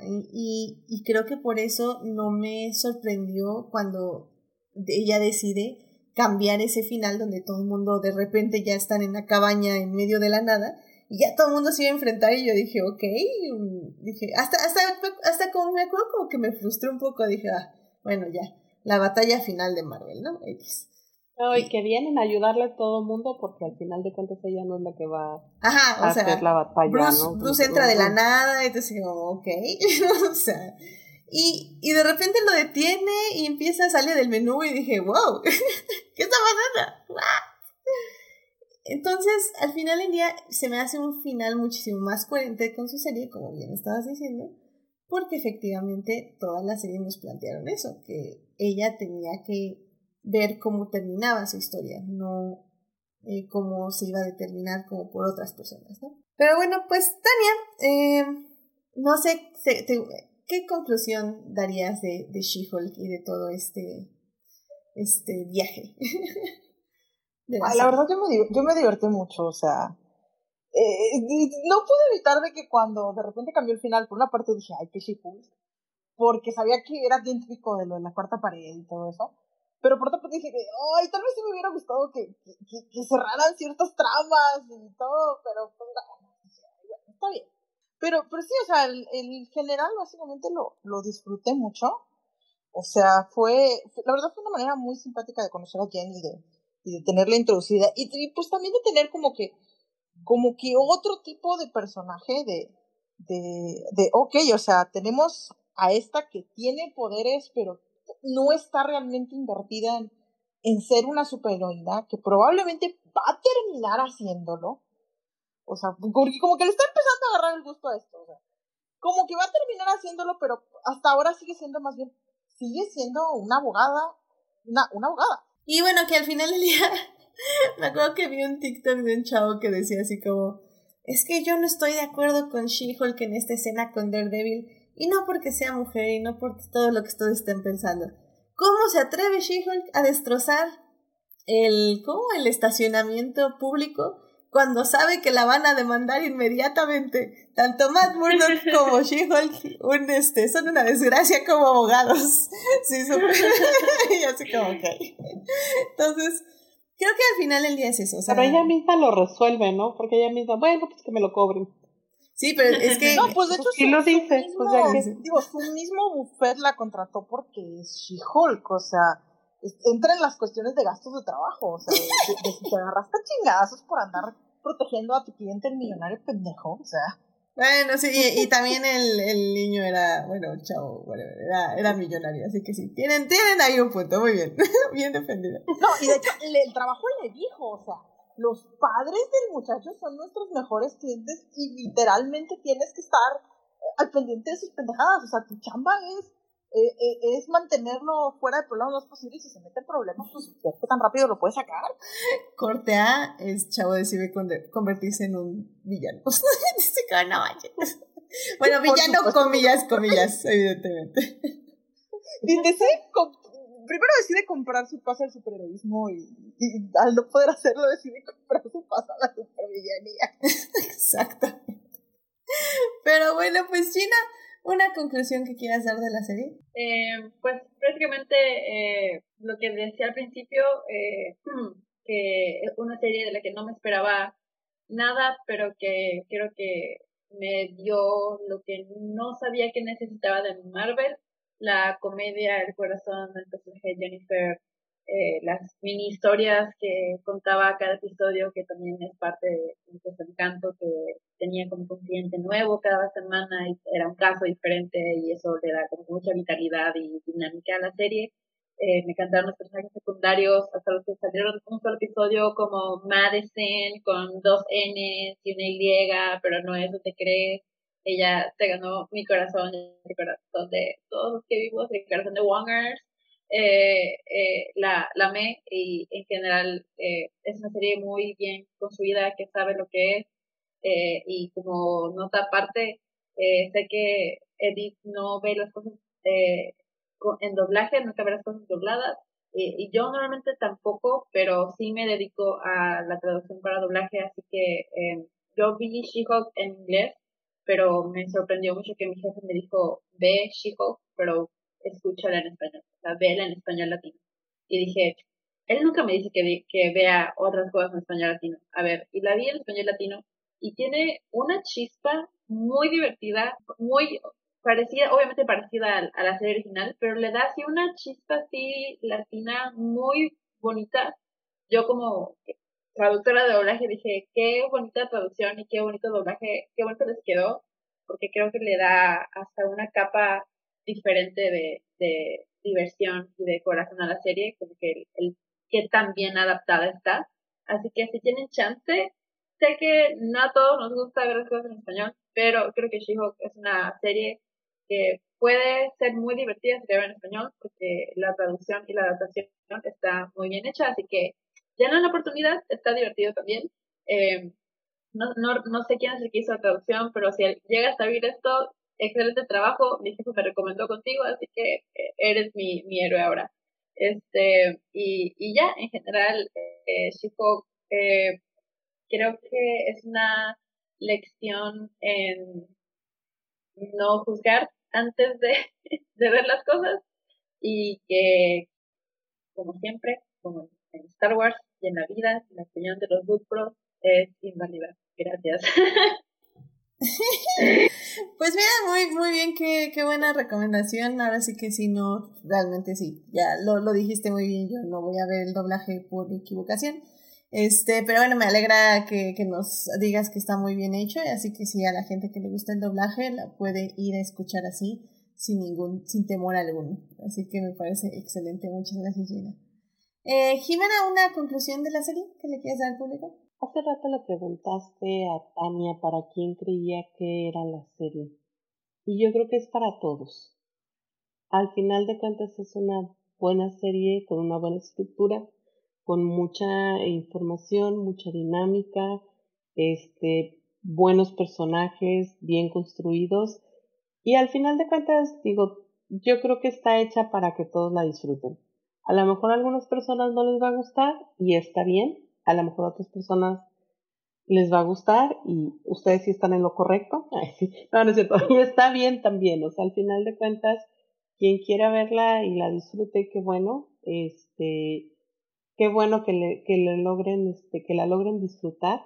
Si no les gusta o, o le encuentran demasiadas cosas que les molesta o algo, digo, pues a lo mejor no están listos para verla todavía a lo mejor no están listos para tener un poquito más apertura y está bien, están en su momento, este, pero yo creo que como quiera sigue siendo recomendable para todos. Excelente. Excelentísima, sí, perdón, excelentísima serie, ampliamente recomendable.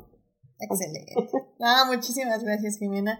Bueno, pues ya con esto nos pasamos a la tercera parte para ya empezar a cerrar este podcast. Así que bueno, pues vayan a ver She-Hulk, está en Disney Plus y son nueve episodios. La verdad se, basa, se pasan muy rápido. De hecho, yo recomendaría un Watch porque si bien creo que estuvo bien que la estrenaran eh, semanalmente para que tuviera un poquito más de relevancia en esta saturación de información y de series, este, creo que es una serie que se puede disfrutar mucho así como verla completa en un día o algo así como para súper relajarte y pasártela bien. O sea, realmente creo que si no la han visto y, la quieren ver así dos, tres episodios seguidos o tres episodios al día o algo, la verdad es que creo que es de esas series que funcionan muy bien en ese aspecto, así que algo, algo para relajarse definitivamente así básicamente en un día o dos o tres.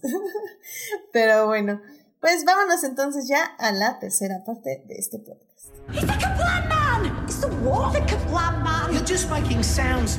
Muy bien, ya estamos aquí en la tercera parte de este podcast. Estamos hablando de She-Hulk, la serie que se estrenó en Disney Plus y que pueden ver en esa plataforma.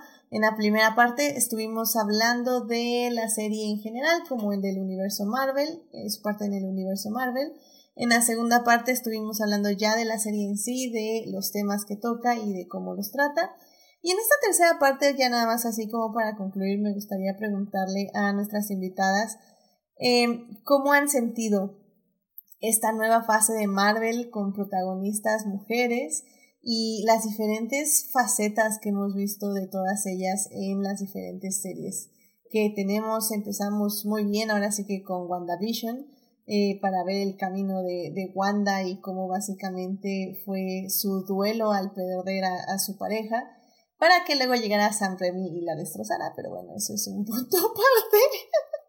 Este, también hemos visto a Miss Marvel, también hemos visto a Kate Bishop ahí en Hawkeye, que bueno, obviamente es la serie de Hawkeye, pero la verdad es que también ella protagonizó bastante.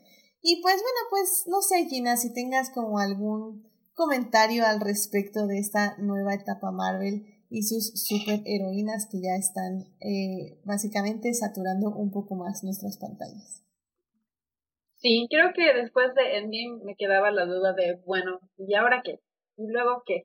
¿Cómo va a seguir eh, Marvel haciendo que me importe? Pero creo que hizo lo que, justamente lo que debía hacer para que me enganchara y es darle voz a los personajes femeninos. Y como bien dijiste, empezando con WandaVision, y es algo que he hablado con mis amigas que también son fans de Marvel, que todas coincidimos que nuestra fase favorita de todo el MCU es la fase 4, porque es la primera vez que estamos viendo historias como la de Wanda, como Kate, Yelena, eh, Natasha, eh, Sylvie, em, y ahorita con eh, She-Hulk, con Jennifer, eh, como que es una es algo que no que Marvel no se había atrevido a hacer y que hemos recibido con los brazos abiertos. A mí yo soy muy agradecida de que sean las historias que estén decidiendo contar eh, y pues yo estoy más que encantada. Definitivamente nada supera a mi WandaVision. Para mí WandaVision va a ser la serie de superior de Marvel, creo que por el resto de mi vida, porque no hay manera de superar eh, a Wanda eh, la historia que vive en esa serie.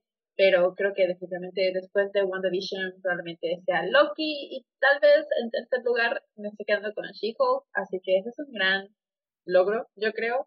Eh, y pues nada, yo creo que la, la fase 4 me ha dejado un, muy buen sabor de boca hasta ahora.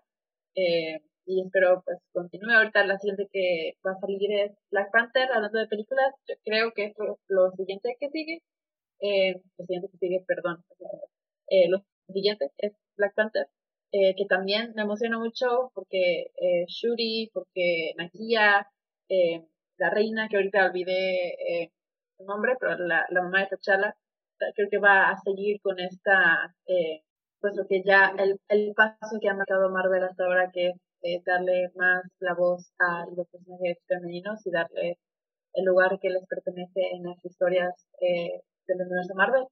Y pues estoy muy satisfecha hasta ahora, no tengo más que agradecer.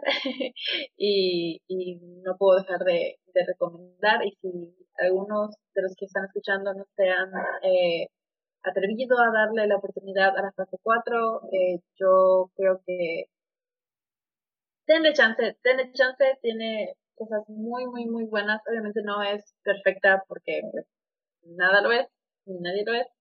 Eh, tiene sus cositas por ahí, pero en general yo creo que es una fase diferente con muchas cosas eh, que valen mucho la pena, mucho, mucho, mucho la pena. Creo que la fase 4 tiene de las mejores cosas que ha sacado Marvel en toda, en todos estos años de universo cinematográfico, así que nada, yo todo, todo bien por aquí. Gracias, gracias Marvel y que pues ojalá continúen y que solo mejoren a partir de hoy.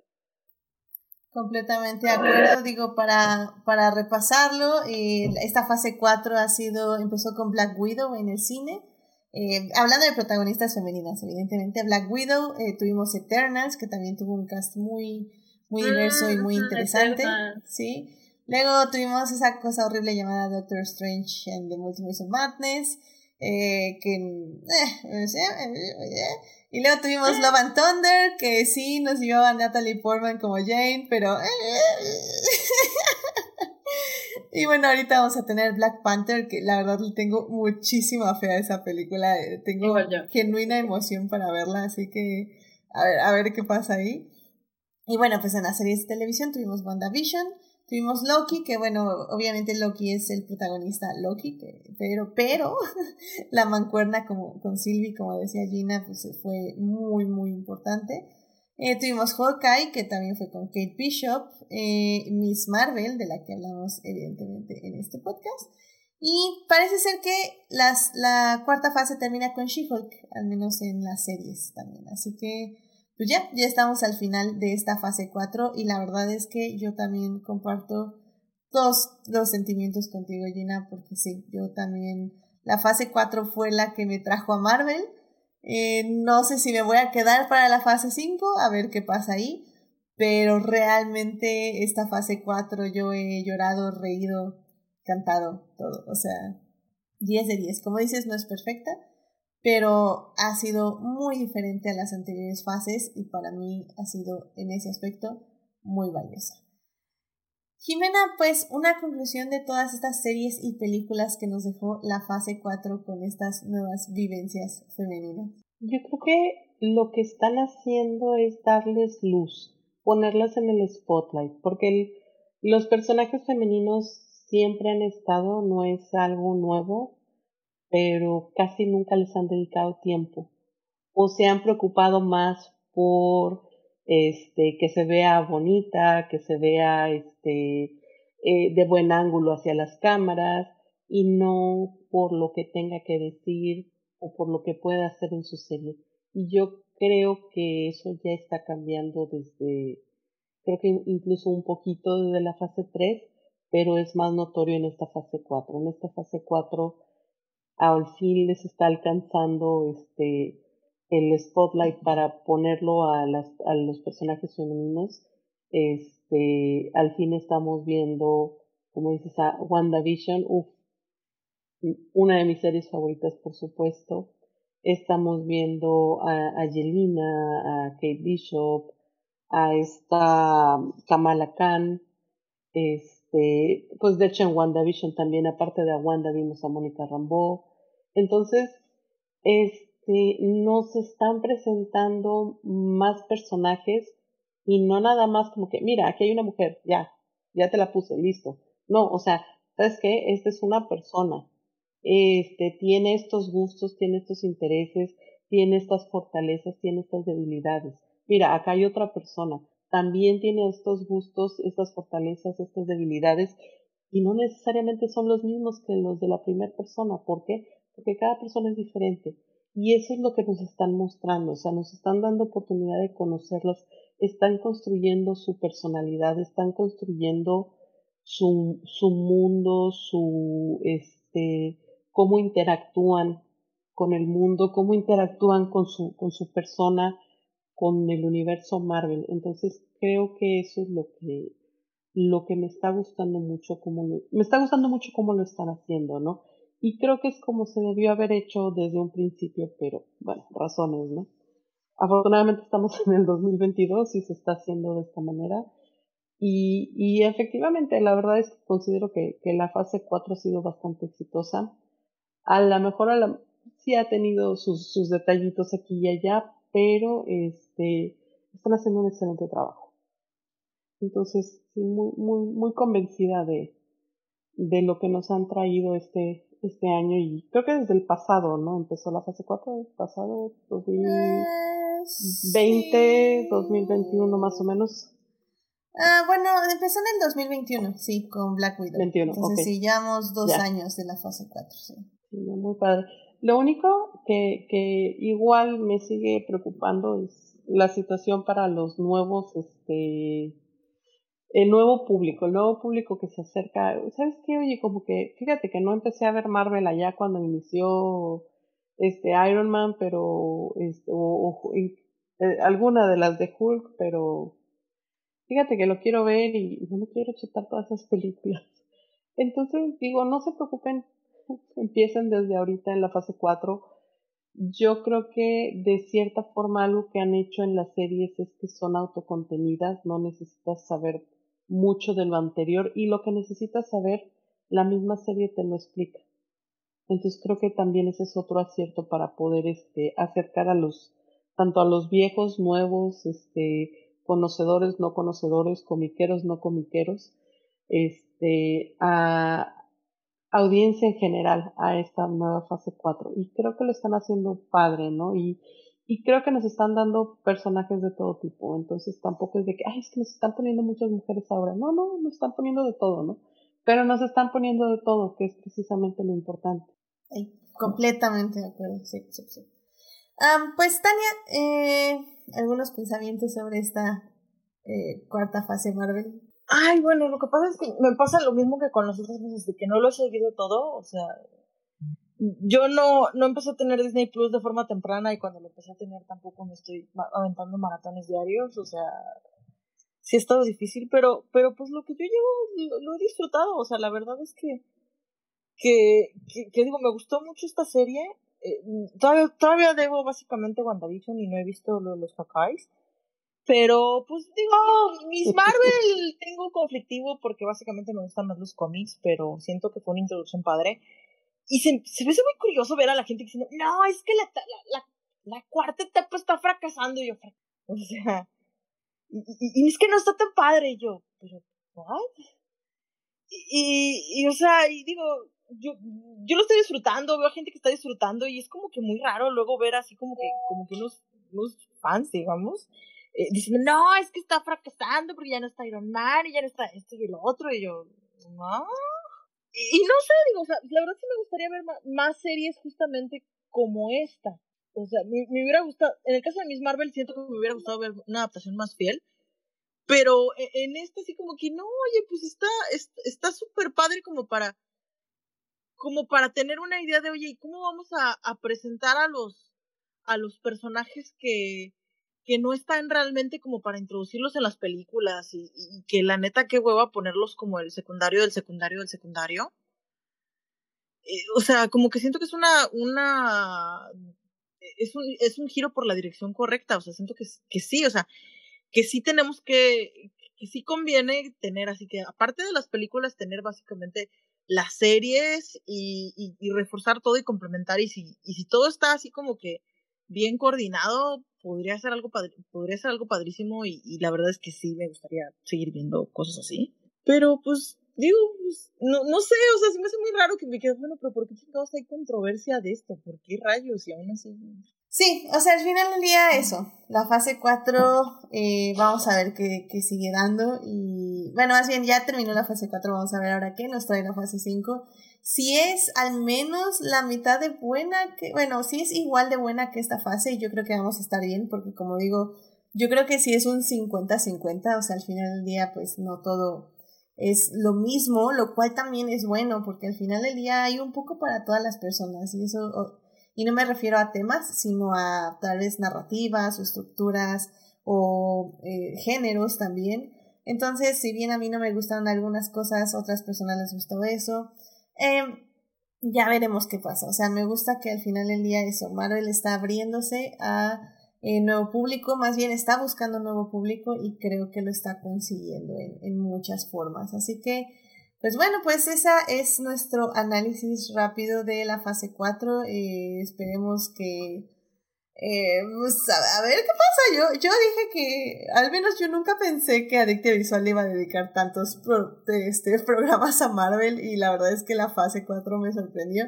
Desde el año pasado, pues ya estuvimos hablando en este podcast en específico, hablamos de Black Widow, Shang-Chi, Eternals, Spider-Man, hablamos de WandaVision, eh, hablamos de Falcon and the Winter Soldier, creo que sí, hablamos de Loki, eh, y hablamos de Miss Marvel y ahorita de She-Hulk. Entonces, realmente, o sea, hemos hablado de bastantes cosas Marvel y pues no lo puedo creer. Así que. ¿Qué ¿Hablaron de los What No, no, no, no hablamos de los What ¿Hablaron de What No, no, porque no los he visto. ah, ok, ups. Ah, bueno. Ve los he visto, están buenos. Los voy a ver. Está buena, está buena. Mira, ya me quedé sin serie de la hora de la comida, así que puedo meterlos ahí. Ah, dale. Perfecto. Sí, sí, sí. Los voy a ver, los voy a ver, claro, claro. Los, así, es como, ah, así es como adelante de sus cosas. Tienes tu serie de la hora de la comida. Tengo mi serie de la hora de la comida, evidentemente. Así, así también Yo respeto mi hora de la, comida. sí, sí, sí. Sí, sí, es así uno como mide el tiempo, básicamente, de la hora de la comida. Pero bueno. Ay, pues bueno, eh, veamos, ¿cuánto, ¿cuánto llevamos? Híjole, no quiero porque no tengo recomendación, pero podemos tener recomendaciones de la semana, oh. Así que, uh, vámonos. Hace como cinco episodios que no tenemos recomendaciones, así que vámonos rápidamente a las recomendaciones de la semana y así le doy tiempo a las invitadas de pensar en algo. Así que vámonos para allá. I love movies. Gosh, I love movies.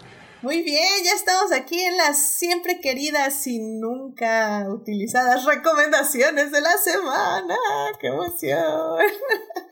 y bueno, pues, Gina, ¿qué te gustaría recomendarle al público esta semana? Bueno, a sorpresa de todos, especialmente mía, les quiero recomendar House of the Dragon que... No, Gina, me traicionaste, no lo puedo creer. Ya sé, no, o sea, yo también me estoy traicionando a mí misma porque yo dije, yo jamás en mi vida le vuelvo a comprar nada a Game of Thrones porque ese final que me hicieron matando a mi personaje favorito y todo el, el, las tonterías que hicieron esa última temporada jamás las voy a perdonar y yo ya no quiero nada de ustedes. Y sigue siendo verdad, pero conforme fueron saliendo los episodios, eh, y tengo una amiga que la ha estado viendo y me dijo, me, todas las semanas me decía, es que Gina, tienes que verla, está buena, y yo, no, y ella, Gina, vela, está buena, y yo, que no, y ya al final fue como que, bueno, está bien, voy a ver el episodio de esa semana contigo, y vi el episodio de semana con ella sin contexto, sin nada, y dije, ah, Gina, sí está buena, y, y ya me puse al corriente y ahora estoy al día, ya la siguiente semana es el final de temporada. Eh, y qué les digo, eh, es, que sí está buena. O sea, para mí los Targaryen siempre fueron una familia superior, yo siempre fui un Targaryen. Eh, así que si había alguna manera de que retomara mi interés en Game of Thrones era con una algo de los Targaryen y pues aquí tienen, aquí tienen una estúpida.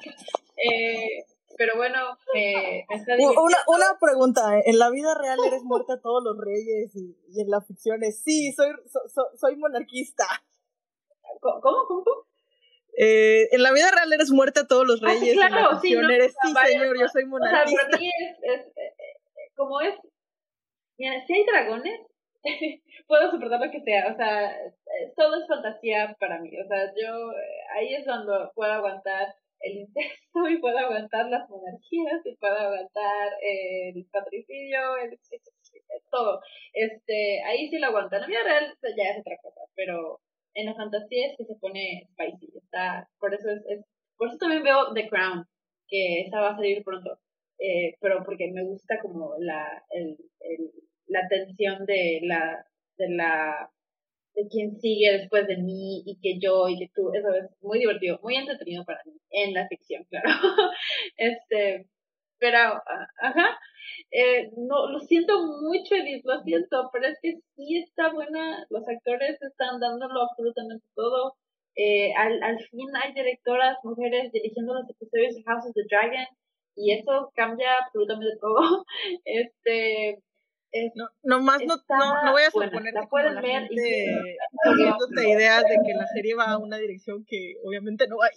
O sea, no, o sea, lo bueno es que pues, eh, mi amiga ya leyó los libros, así que ella ya me dijo, no, no se no te encariñes de nadie, porque al final, punto, o sea, espacio en blanco por si no han leído los libros y no quieren saber qué, qué pasa, pero ajá me, ya me lo contó y dije, ok, bueno, sabiendo a lo que voy, puedo aventarme a la piscina y disfrutar el ride, porque yo ya sé a dónde va y está bien. Ya sabiéndolo, ya no me va a impactar tanto cuando lleguemos allá. Así que puedo disfrutar el camino hasta el sol.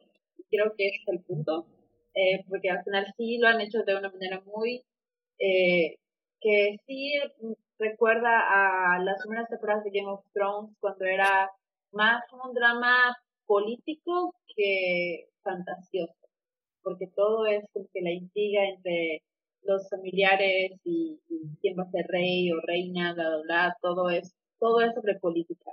Así que eso es como que lo, lo que lo hace interesante y, intrigante. Así que, y pues este eh, show de los verdes contra los negros, es así súper divertido. O sea, yo me estoy divirtiendo un montón. Así que por eso dije, a sorpresa de todos, en especial la mía, es mi recomendación. No tienen que haber visto Game of Thrones eh, para disfrutar House of the Dragon. Pueden ver nomás House of the Dragon, no hay problema, eh, la van a entender.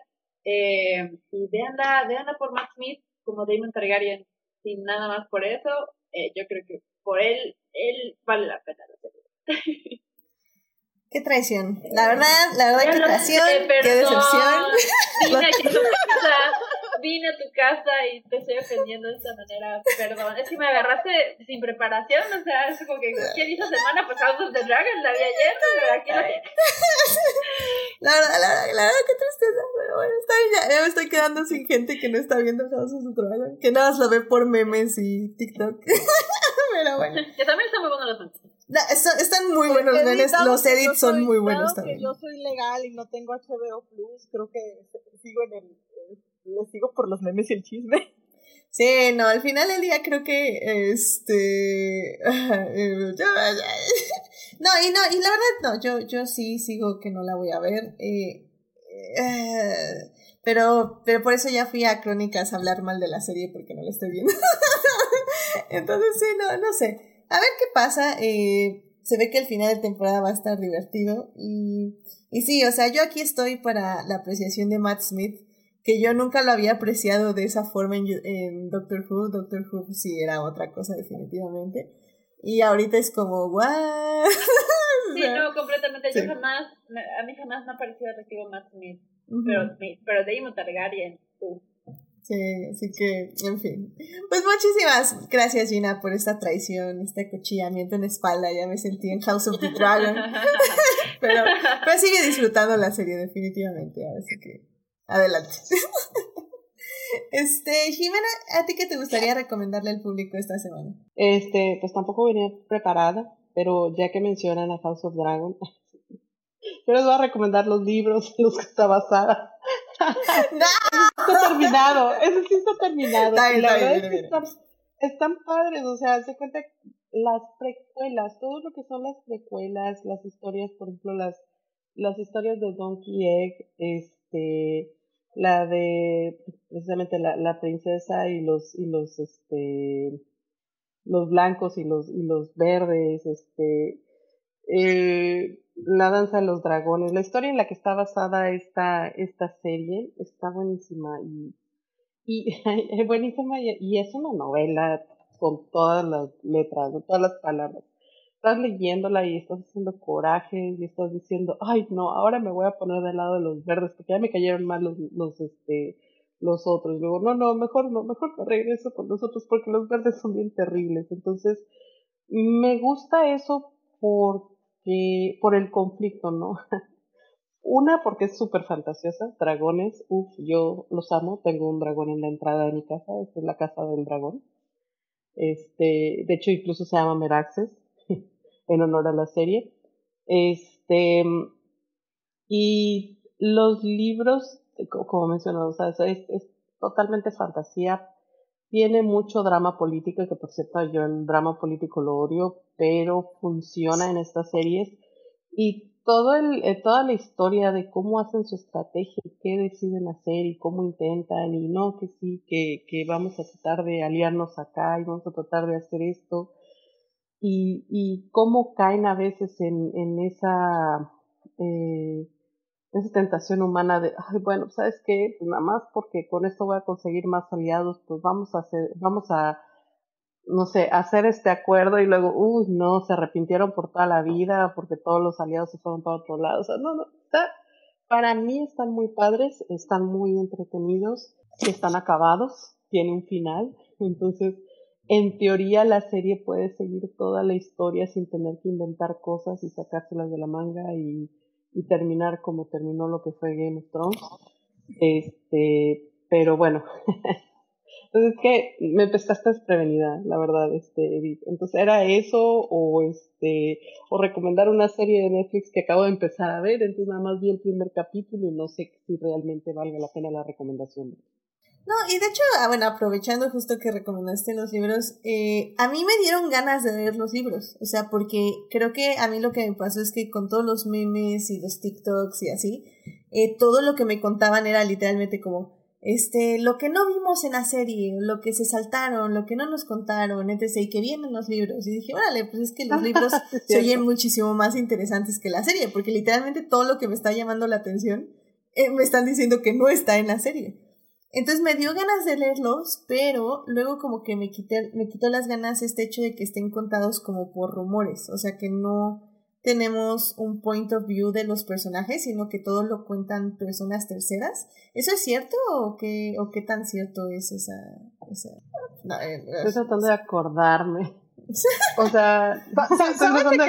Tiene rato que los leí. Yo, me acordé de las brujas de Mayfair, de básicamente cómo te cuentan toda la historia de las brujas de Mayfair por papeles y... Pero, pero ahí tenemos una protagonista que está viendo los papeles y que está reaccionando ante... Y, y llega un momento en que ya se junta su historia y ya su historia es de la protagonista y lo que está pasando en la vida real. O sea, ¿eso pasa en House of the Dragon? Bueno, en los libros. Sí, sí, sí son, eh, me está confirmando este Héctor que sí son tres, este, narradores, vamos a decirle, este, que son los que, que te están dando la crónica de lo que pasó, obviamente desde su punto de vista, ¿no? Mm. Pero al mismo tiempo eso a mí sí se me hace padre, fíjate, porque al fin de cuentas te lo está narrando como lo vivió esa persona, como lo sintió esa persona y lo que pensó que pasó. Y luego te lo narra otra, te narra otra persona, este, su punto de vista y notas algunas discrepancias, ¿no? Entonces también eso me gusta porque te deja un, un margen de imaginación a ti. Este, y a lo mejor es que también disfruto esa parte, ¿no? La parte donde yo puedo llenarle, eh, las, llenarle lo que no terminaron de escribir con cosas que a mí me gustaría que pasara o con cosas que yo creo que pudieran haber pasado, ¿no?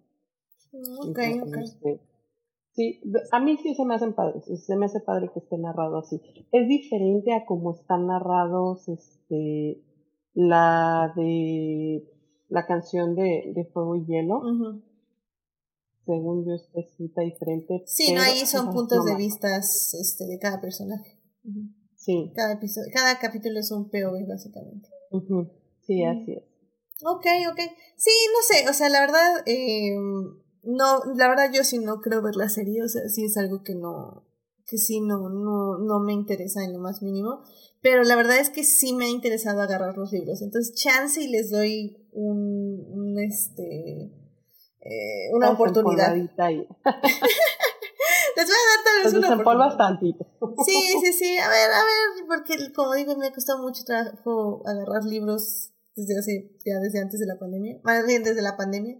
No, espérame, me ha costado trabajo agarrar libros, ya saben, querido público, desde ese fatídico día de diciembre del 2019. Entonces, este, em, porque está llena, entonces tenía que mencionar el día fatídico del diciembre del 2019. Pero, a ver, a ver si le doy chance, si, si me llama la atención. Y ya teniendo en mente a, a, Matt, a Matt Smith como Damon Targaryen también, yo creo que, y, y a Emma Darcy como este Rhaenyra, creo que creo que me, me va a funcionar mejor los libros, pero bueno. en fin. Este, pues, Tania, ¿qué te gustaría recomendarle al público? Bueno, miren, primero eh, quiero recomendarles a una autora. Se llama Demelsa Carton, sí, Demelsa como, como, como el personaje de, de Poldark. Eh, sospecho que después de esas novelas un montón de gente le puso Demelsa a sus hijos, sospecho. Pero bueno, eh, esta es una autora australiana y tiene un montón de... No, o sea, tiene, ya un chingo de géneros. O sea, tiene lo que llamo de broma el cuento verso, porque básicamente son remixes de, cuentos de hadas. Tiene eh, comedias románticas que, a la vez están conectadas en el mismo universo de una mujer en el refrigerador, es la persita, no la lean. Eh, y, y, tiene de o sea. Y, y no, y, o sea, me gusta mucho cómo escribe, pero como que por otra parte la encuentro un poco difícil de recomendar porque, porque es como que sigue leyendo para que te recompense, pero ya que te recompensas, ah, guay, sí valió la pena. Y la, la que yo quería recomendar era, era una de las que estaba terminando recientemente, porque, asegura, leí la primera novela y me quedé, o sea, yo siento que la autora me va a tratar de decir algo, pero no me hizo clic, no me gustó, o sea, el, el, el interés amoroso es horrible, insufrible, eh, la fulana es, la fulana es genial. La fulana, la fulana de esa primera novela es genial, o sea, o sea, es una, es una, es, eh, se llama Audrey, está trabajando de camarista en un hotel y quiere, está estudiando, está estudiando, es investigadora del clima. Y, y pues en lo que, en lo que termina sus estudios y, quiere ver si la, si consigue un trabajo en alguna parte y todo eso, pues algo tienes que vivir, ¿verdad? Entonces está trabajando de camarista en un, en un resort exclusivo en una isla y, y justamente tienen la regla de que no pueden fraternizar con los, con los invitados, ¿verdad? Porque pues ni modo que, o sea, como que las camaristas se van a, se, se, van a meter con los, meter con los huéspedes, o sea, eso no es correcto. Y, pero la cosa es que esa primera novela cuando la terminé, cuando, cuando terminé el libro, ¿qué, ¿qué chingados es esto? O sea, y luego después de que como que seguí leyendo me hizo un pinche clic, o sea, esa novela es una deconstrucción de la, de la novela romántica del romance con el millonario, o sea, hay un chingo de novelas que básicamente es, o sea, chica buena conoce a, a billonario Playboy y al final quedan juntos ama- am- amorosos, el billonario Playboy básicamente deja, deja lo Playboy en favor de la monogamia, y, o sea, la verdad, a mí me, gust- me gustan las novelas, tengo varias de esas, o sea, yo, yo misma lo admito, pero te das cuenta, esta primera novela es una, es una deconstrucción, o sea, la pareja no queda junta, el millonario no se le quita lo Playboy, eh, es más, incluso esa novela sigue siendo insufrible. La fulana logra cumplir su sueño, o sea, le, hablan de que, de que, ¿sabes qué? Si tenemos un puesto básicamente en el, en la Antártida, o sea, uno pensaría qué pesadilla, pero no, o sea, ella, ella está investigando condiciones climáticas, la Antártida es el lugar perfecto para eso. Y normalmente en la novela el, millon- el millonario va y, y le dice, no te vayas, te necesito, y que esto y que el otro. Eso no pasa. O sea, el, el billonario, el billonario se entera, básicamente, después de que se acuestan, el, el billonario se, se va a su gira y regresa y cree que sigue trabajando ahí, como dice, no, ya no trabaja ahí, la fue a buscar y, y la fulana le dice, güey, estoy en la Antártida, y ¿qué no haces en la Antártida? Pues cumpliendo mi sueño, cabrón, pero ¿por qué no me hablaste, güey? Te mandé un mail, te mandé, te mandé varios mails y te dejé de mandar mails cuando me di cuenta que ya me habías gusteado. Y el otro, no, pero que, o sea, no, pendejo, o sea, Dios. Y, y la, la novela, o sea, te, te quedas, güey, no mames, o sea, es todo lo que no se debe hacer una novela romántica y te lo está aventando en cara. Y, y, y, y ves las reseñas en Goodreads y quedas, "Eh, odié la novela y que esto que lo otro. Y ya que como que, como que seguí leyendo las siguientes, porque esta cosa sigue por seis números. Eh, no vuelve como interés amoroso, hace cameos, o sea, está bien, ella está perfecta, o sea, pero, pe- pero ya no aparece como interés amoroso. Y ya después me hizo clip de esta, esta madre, la primera novela era una deconstrucción. Y algo que me había pasado con este autor es que, es que había dicho que en sus cuentos, hace cuenta, me acordaba justamente de Juego de Tronos. Decía, es que se siente muy Juego de Tronos por ciertas cosas, el setting y, esto y el otro. Y de repente me quedé aquí, güey, es que es como Juego de Tronos de que la primera novela te saca en shock, de que el que creías que era el protagonista, pues, eh, cuello, y, se acaba tus expectativas, y básicamente te deconstruye todo el género en las primeras novelas, y luego ya después de que como que se estabiliza y se va para otra etapa porque pues se queda, oye, pues no te pude, ya, ya te, ya te abrí, ya te abrí personajes, ya te metí una trama, o sea, llega un punto en que ya no puedo construir el género, tengo que, tengo que seguir el, los rollos de estos personajes porque no puedo vivir enteramente de, de shock y hacer lo que me están esperando, o sea, tengo que estabilizar la historia y hacer una historia de verdad. Pero, pe- pero es lo que, o sea, creo que si básicamente estás así co- como que con ganas de ver, ok, ¿cómo alguien va a deconstruir eh, justamente una novela romántica de, de, de ese, eso que tanto se hace? Eh, sí lo recomiendo, o sea, pero, y, y a la larga, o sea, y a la larga, pues digo, reforma básicamente al Playboy, eh, a patadas, o sea, le, le pasa de todo al vato, pero, y, y al final, o sea, sí quedé satisfecha, pero, pero sí, o sea, ya la primera novela me quedó, o sea, como, como que ya comprendo la primera novela, ya sé qué pedo. Romance Island Resort Series, o sea, esa es la serie. Romance Island Resort Series. La primera se llama Made for the Rockstar. Make for the Rockstar. Esa es la primera novela. También está gratis.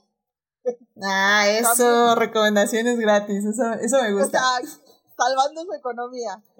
Sí, exacto, muy bien, muy bien, muy bien. Este, pues oye, muy interesante, Tania, muchísimas gracias por la recomendación. Ahora sí que recomendación literaria en las recomendaciones de la semana y me, me gustan estas novelas que nos traes, son, son, se oyen interesantes, definitivamente no es algo que, que escuche que recomiende mucha gente. Eh, y está padre, o sea, la verdad es que sí. Eh, en mi etapa de AO3 creo que todo esto me llama la atención, así que muy bien. Tú estás así con cara de "Sien- siento que esos tropos ya los he visto. Ay, te a- exactamente. Te voy avisando, en la última novela hay un, solo hay una cama. ¿Y sabes qué ocurre? ¿Qué? La morra básicamente le dice, no, no voy a acostar contigo, güey. Y el otro, ah, sí, chingón. Y cada uno se va a su cama y duerme en su borrachera como adultos. Muy bien. Excelente, pues muchísimas gracias Tania por traer estas novelas aquí a Dictio Visual. Eh, ah, bueno, que es Romance Island Resort City y bueno, ahí, ahí tenemos las primeras novelas, excelente. Muchísimas gracias. Y bueno, ya nada más para terminar, igual yo no tengo mucho que recomendar porque ya saben, he estado viendo entrevista con el vampiro y básicamente he absorbido mi vida hacer esos podcasts. Así que realmente yo nada les quiero decir que aún no sé si voy a hacer eh, un programa de Rings of Power para el próximo lunes. Pero realmente disfruté la serie, sé que ha recibido como mucho hate y a mucha gente no le ha gustado, yo también no creo que sea una buena serie, creo que tiene problemas de dirección y sobre todo muchos problemas de guion. Em, pero que bueno, más bien siento que tiene problemas de guion y tiene problemas de dirección y ya de ahí se va ramificando básicamente todos sus problemas. Pero sí creo que vale la pena porque a mí hubo momentos que me gustaron mucho, hubo frases muy bonitas, hay personajes muy entrañables, hay relaciones entre personajes muy entrañables ¿Y, ¿Y, qué les puedo decir? Este. se cumplió, se cumplió mi, este, mi ship, mi ship se cumplió. Este, si me siguen en Twitter ya saben qué ship fue. Y qué emoción, ya aplaudí de pie, así como, yes, yes. AO3 está increíble con todos los fanfics que están saliendo de esa relación. Entonces, estoy muy feliz con la serie. No sé si quiero. Eh, básicamente hablar de ella en el programa. Lo voy a determinar durante la semana. Pero si puedo hablar de Galadriel y de este. Ay, ¿cómo se llama? Halbrand, creo que se llama el otro personaje para no decir su verdadero nombre. Wink. Wink, wink. Sí. Halbrand. Sí. Halbrand. Wink, wink. Ay, puedo hablar de eso por horas, así que. Y probablemente podría ser problemático. Entonces, en fin. Eh, dice Héctor que no le suena esa serie, que no sabe de qué es. Este. Búscala, está en Amazon Prime. Luego le platico de qué Sí, ahí platícale, por favor, Jimena. No, no es cierto. El, que escribe de qué es, por favor. Así de que no Escríbenos en dónde es está. prima del señor de los gramillos? De los gramillos, ya sé. Todo o de los bolillos. De los bolillos también. Eso, eso suena como muy mom lo que hubiera dicho mi mamá. no, bueno, la, eh, creo que el señor, creo que el señor de los bolillos es el spin-off en el, en el Distrito Federal. Ándale, sí. Y sobre todo en septiembre. Es el señor de los bolillos, el, el que gana más dinero. Pero bueno. Entonces, bueno, vayan a ver Rings of Power, eh, vayan a leer fanfics de Rings of Power. La verdad ya me leí dos que tres y, oh my god, están muy buenas. Pero bueno, ya eso. Para los que no saben, es una precuela del Señor de los Anillos. Sí, The Rings of Power es una precuela. Pero tal vez ya lo decimos en el próximo programa. Y si no, voy a hacer un mini adictia de The Rings of Power. Pero me estoy autoconvenciendo que tiene que ser un programa. Así que, no sé, a ver qué pasa, a ver qué pasa. Llegamos al final de este programa. Muchísimas gracias por acompañarnos, Gina, Jimena y Tania, en este bonito programa de She-Hulk y venir a hablar de esta grandiosa serie. Gina, muchas gracias por venir al programa donde te puede encontrar nuestro público. Gracias, Edith, por invitarme. Como siempre, me encanta venir a platicar con ustedes. Pueden encontrarme en Twitter y en Instagram como Gina Gómez, Gina con dos Is y Gómez con S al final. Eh, síganme. Eh, estoy hablando mucho de Taylor Swift, así que tengan paciencia, pero juro que también hablo de otras cosas, en general de Raylo, de House of the Dragon y pues lo que me está obsesionando de la cultura pop en el mundo. Let's go. Jimena, muchas gracias por venir. ¿Dónde te puede encontrar nuestro público? Híjole, ando medio desaparecida. Este, cuando me encuentran, me pueden encontrar en Crónicas del Multiverso, este, el podcast de los desaparecidos especiales de domingo, pero probablemente vaya a estar haciendo un, este, eh, digo, perdón, participando en el especial de Halloween que ya se acerca este, a lo mejor me pueden encontrar, no sé, en algún concierto de Nightwish que viene esta semana, ¿verdad? Este, y en redes sociales, pues también en el foro de Crónicas del Multiverso me encuentran. Este, no les invito a mis redes sociales porque realmente nada más van a ver que hablo de esmaltes de uñas, Monster Highs y este y gatos, pero este digo también son bienvenidos si algún día quieren hablar de eso. Excelente. Sí, la verdad yo, yo soy team extraño mi clase de, de, mitología griega, pero Así es la vida. ¿Qué le vamos a hacer?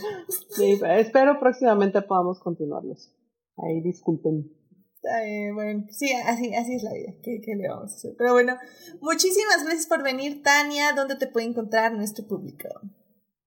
A, a mí me pueden encontrar eh, eh, últimamente, pues todas las semanas en, con, los, con los del podcast de Crónicas del Multiverso. Ahí estoy constantemente, o sea, rara vez no me van a ver. Y en Twitter, diario, como arroba Sigo sin retomar ese TikTok, juro que lo voy a hacer algún día, espero ese día no será hoy. Y así que, pues de momento, pues búsquenme en Twitter o en Crónicas del Multiverso. Eh, ahí seguro que me encuentran. Pídanme recomendaciones, amo que me pidan recomendaciones. Lo amo. Excelente, muy bien, gracias Tania por compartir esto y pues vayan a pedirle recomendaciones a Tania. Eh, ya saben, a mí me pueden encontrar en HT Idea, donde estoy hablando de entrevista con el vampiro, Our Flag Dead, Hannibal y Luis Hamilton, ocho veces campeón del mundo.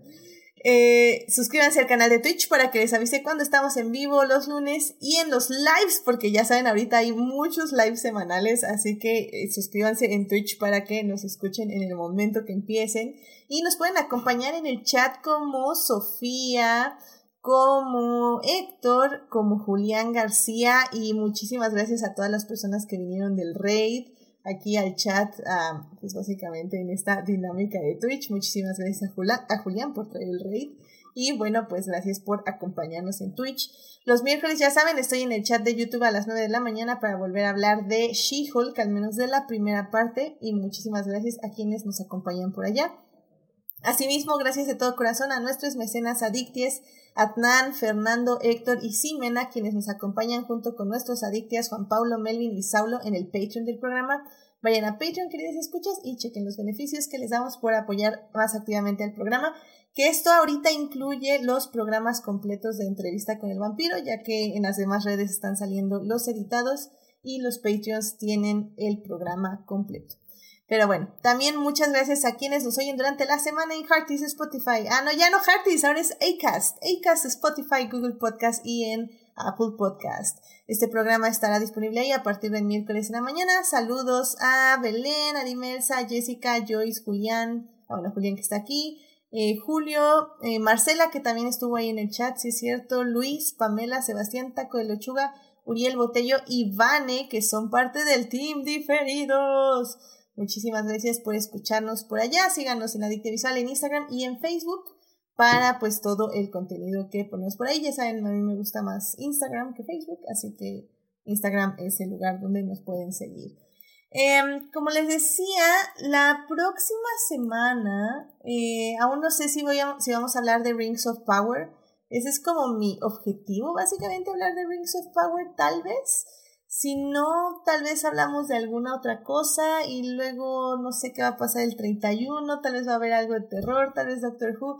Estos dos programas como que sí hay temas, pero a la vez no hay temas, así que ahí les voy diciendo qué va pasando. Ya saben, el domingo les aviso básicamente de que se va a tratar el programa de lunes. Pero bueno, Muchísimas gracias por acompañarnos. Este, cuídense mucho. Ya dice Héctor que ya casi acaban los programas de crónicas de, de los maquinitos. Eso dicen desde hace tres meses. Yo no les creo nada. Igual que los programas de caballeros que nunca van a regresar. Yo ya no creo nada en esta vida, pero bueno. cuídense mucho. Este, ya saben, síganse. Pues síganse cuidando ya cada quien un poco como guste cuidarse. Pero bueno, muchísimas gracias Gina, este, Tania y Jimena por acompañarnos. Cuídense mucho y nos estamos escuchando. Bye bye. Bye.